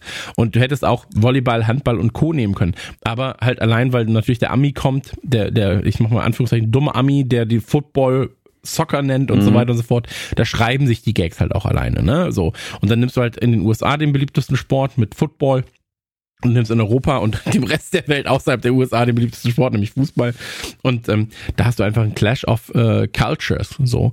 Und ähm, deswegen der Fußball ist hier vor allem Mittel zum Zweck. Das darf man nie vergessen. Ja, ich meine, es geht ja auch in Stopp langsam nicht um Terrorismus. Also es ist einfach. Sondern um Weihnachten. Eben. So, das darf man ja auch nicht vergessen. Das ist auch ein. Ach, ich hätte auch nicht gedacht, dass ich das heute noch sagen werde. Äh, wir haben es unter zwei Stunden geschafft, über die erste Folge zu sprechen. Da bin ich fast schon ein bisschen stolz. Ähm, ich bin ein bisschen enttäuscht. Das noch vielleicht zwei, drei. Ey. Hast du noch Fragen zu Fußballerpositionen vielleicht? Nein, ich verkneife mir jetzt auch irgendwelche schlüpfrigen Gags. Ähm, das, das, fand ich besser als gedacht. Ja, die, fand ich besser als gedacht. Die, die, die nicht gesagt. Gesagten sind ja meistens die besten. Äh, ja. Nee, ich bin damit sehr zufrieden, weil die erste Folge natürlich auch weniger Fleisch bietet als alle Folgen, die danach kommen aber für eine erste Folge einer Serie einen unfassbaren Qualitätsanspruch hinlegt. Ich habe so viele mhm. erste Folgen gesehen, das ist natürlich in der modernen Zeit mit Streaming-Serien alles nicht mehr so, sondern das war früher krasser ähm, dass erste Folgen oft schlecht waren, weil man irgendwie noch irgendwie die Formel finden musste. Dadurch, dass alles jetzt heavily serialized ist und das ist wirklich ein Anglizismus, der schwer zu übersetzen ist, es ist nicht mehr jede Folge die gleiche, wäre, glaube ich, die adäquate Übersetzung. Ja. Ähm, geht es nicht mehr so sehr um die Formel für eine Folge, ähm, aber auch bei Sendungen der letzten fünf bis zehn Jahre waren die ersten Folgen oft so, naja, ich gucke mal noch zwei, dann weiß ich, was los ist. Und, und hier kriegst du sehr genau gesagt, das sind unsere Komponenten, das sind unsere Figuren, das sind unsere Themen, äh, das sind Protagonist und Antagonist, zumindest Status quo jetzt. Ähm, da geht die Reise hin darauf könnt ihr euch einlassen. Und man kriegt wirklich, eine, die erste Folge ist nicht nur in sich schlüssig und unterhaltsam, ist auch noch eine gute Visitenkarte für das, was kommt. Ähm, und damit bin ich so zufrieden bis heute, dass ich die immer wieder gerne gucke. Äh, und ich habe sie ja jetzt heute Morgen noch mal vor der Aufnahme geguckt, habe sie jetzt währenddessen noch mal laufen lassen und es gibt auch nicht einen Moment, auf den ich da verzichten will. Es ist einfach so schön. Ähm, und so bleibt es. Und gleichzeitig denke ich, dass wir mit der Besprechung davon auch eine sehr gute Visitenkarte dafür abgegeben haben, was euch hier erwartet. Es ist manchmal ein bisschen chaotisch, manchmal schweifen wir ab. Ähm, aber zumindest die bereits produzierten Folgen für Staffel 2 sind ziemlich genau alle so wie das hier heute. Ähm. Ja, und vor allem ist es ja auch, also ich muss wirklich sagen, für mich ist das Sprechen über Ted Lasso, ähm, damals zu Season 2 mhm. vor allem, ähm, das war für mich immer wie so ein, ja, wie so ein Therapieplatz plötzlich, ne? Also das, das ist das so, eine. Ja, wir müssen da jetzt mal drüber reden. Das ist das eine, so. Podcasten ist ja oft Therapie, aber auf der anderen Seite hat's für mich so den Genuss verlängert, weil du guckst, da haben wir ja immer kurz nach, nach der neuen Folge aufgezeichnet und dann ja. warst du so, jetzt habe ich die geguckt, ich möchte am liebsten nochmal gucken und ich möchte am liebsten mehr davon haben. Wie verlängere ich den Spaß daran? Man redet mit jemandem darüber. Und ähm, wir hoffen, dass es das für euch auch ist. Also, dass ihr eine Folge guckt und dann sagt ihr, jetzt möchte ich irgendwie mehr drüber wissen vielleicht, weil wir haben uns halt mehr damit beschäftigt als ihr vielleicht. Vielleicht wisst ihr aber auch mehr als wir, das möchten wir gar nicht ausschließen. Und dann wollt ihr nur hören, was ihr alles mehr wisst und euch gut fühlen, ist auch cool für uns. Ähm, aber ihr wollt einfach das Gespräch erweitern und ihr wollt die Erfahrung verlängern, die ihr vom einfachen Anschauen bekommen habt. Im Idealfall ist es natürlich so, ihr habt die Folge geguckt, so, ja, ist ganz nett, hört ihr den Podcast, sagt, wow, das war da alles drin, gucke ich direkt nochmal. Das ist, das wäre so der größte Wunsch für mich, dass es einigen von euch genau so geht. Im langweiligsten Fall sagt er einfach so, ja, es gibt keine neue Folge Ted Lasso, dann höre ich den Podcast zur letzten. Auch cool. Ja, genießt es einfach. Ja. Absolut, absolut. Und wie gesagt, ich freue mich darauf. Ab, ab 15. März geht's dann auch mit Season 3 mhm. der Serie weiter. Und wenn wir fleißig sind und so weiter und so fort, dann kriegen wir es sogar hin, dass ja. wir äh, passend dazu dann Season 1 Season 2 komplett besprochen haben und dann quasi in die Live-Besprechungen gehen. Und die Live-Besprechungen sind natürlich nochmal was ganz, ganz, ganz, ganz Wildes und ganz, ganz, ganz, ganz anderes. Haben davor immer stattgefunden auf Patreon. Mhm. Jetzt, ganz, jetzt ist das ganze Prinzip natürlich ein bisschen anders. Aber ähm, ey, freue ich mich drauf. Freue ich mich drauf, habe ich richtig, richtig Lust drauf. Und ähm, ja, mit Abbinder und Co. haben wir bei mir auf der Spur genau jetzt zwei Stunden. Und deswegen ähm, bin ich damit raus. Tolle erste Folge von Ted Lasso. Vielen, vielen Dank mhm. an ja, an, an alle, die im Prinzip daran beteiligt sind, weil ähm, ey, Ted Lasso ist für mich einfach das Geilste. So. Ja, es ist äh, tatsächlich ein, äh, ich sage ungern Franchise in dem Moment. Es gibt ja ein, es gibt eine Serie mit drei Staffeln. Aber ich, ich habe mich selten in ein Thema so reingesteigert in den letzten Jahren. Und ich bin dankbar immer wieder, wenn das nochmal neu passieren kann. Wo man nicht so ist, ja, jetzt bin ich seit 500 Jahren Ghostbusters-Fan und danach kam nichts mehr. Das äh, finde ich dann immer ein bisschen traurig, wenn gar nichts Neues mehr kommt.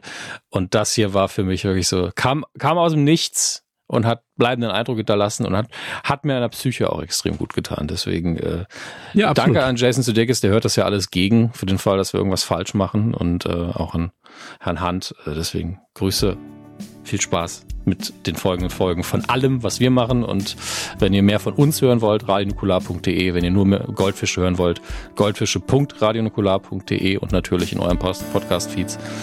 Ähm, bis zur nächsten Folge. Tschüss.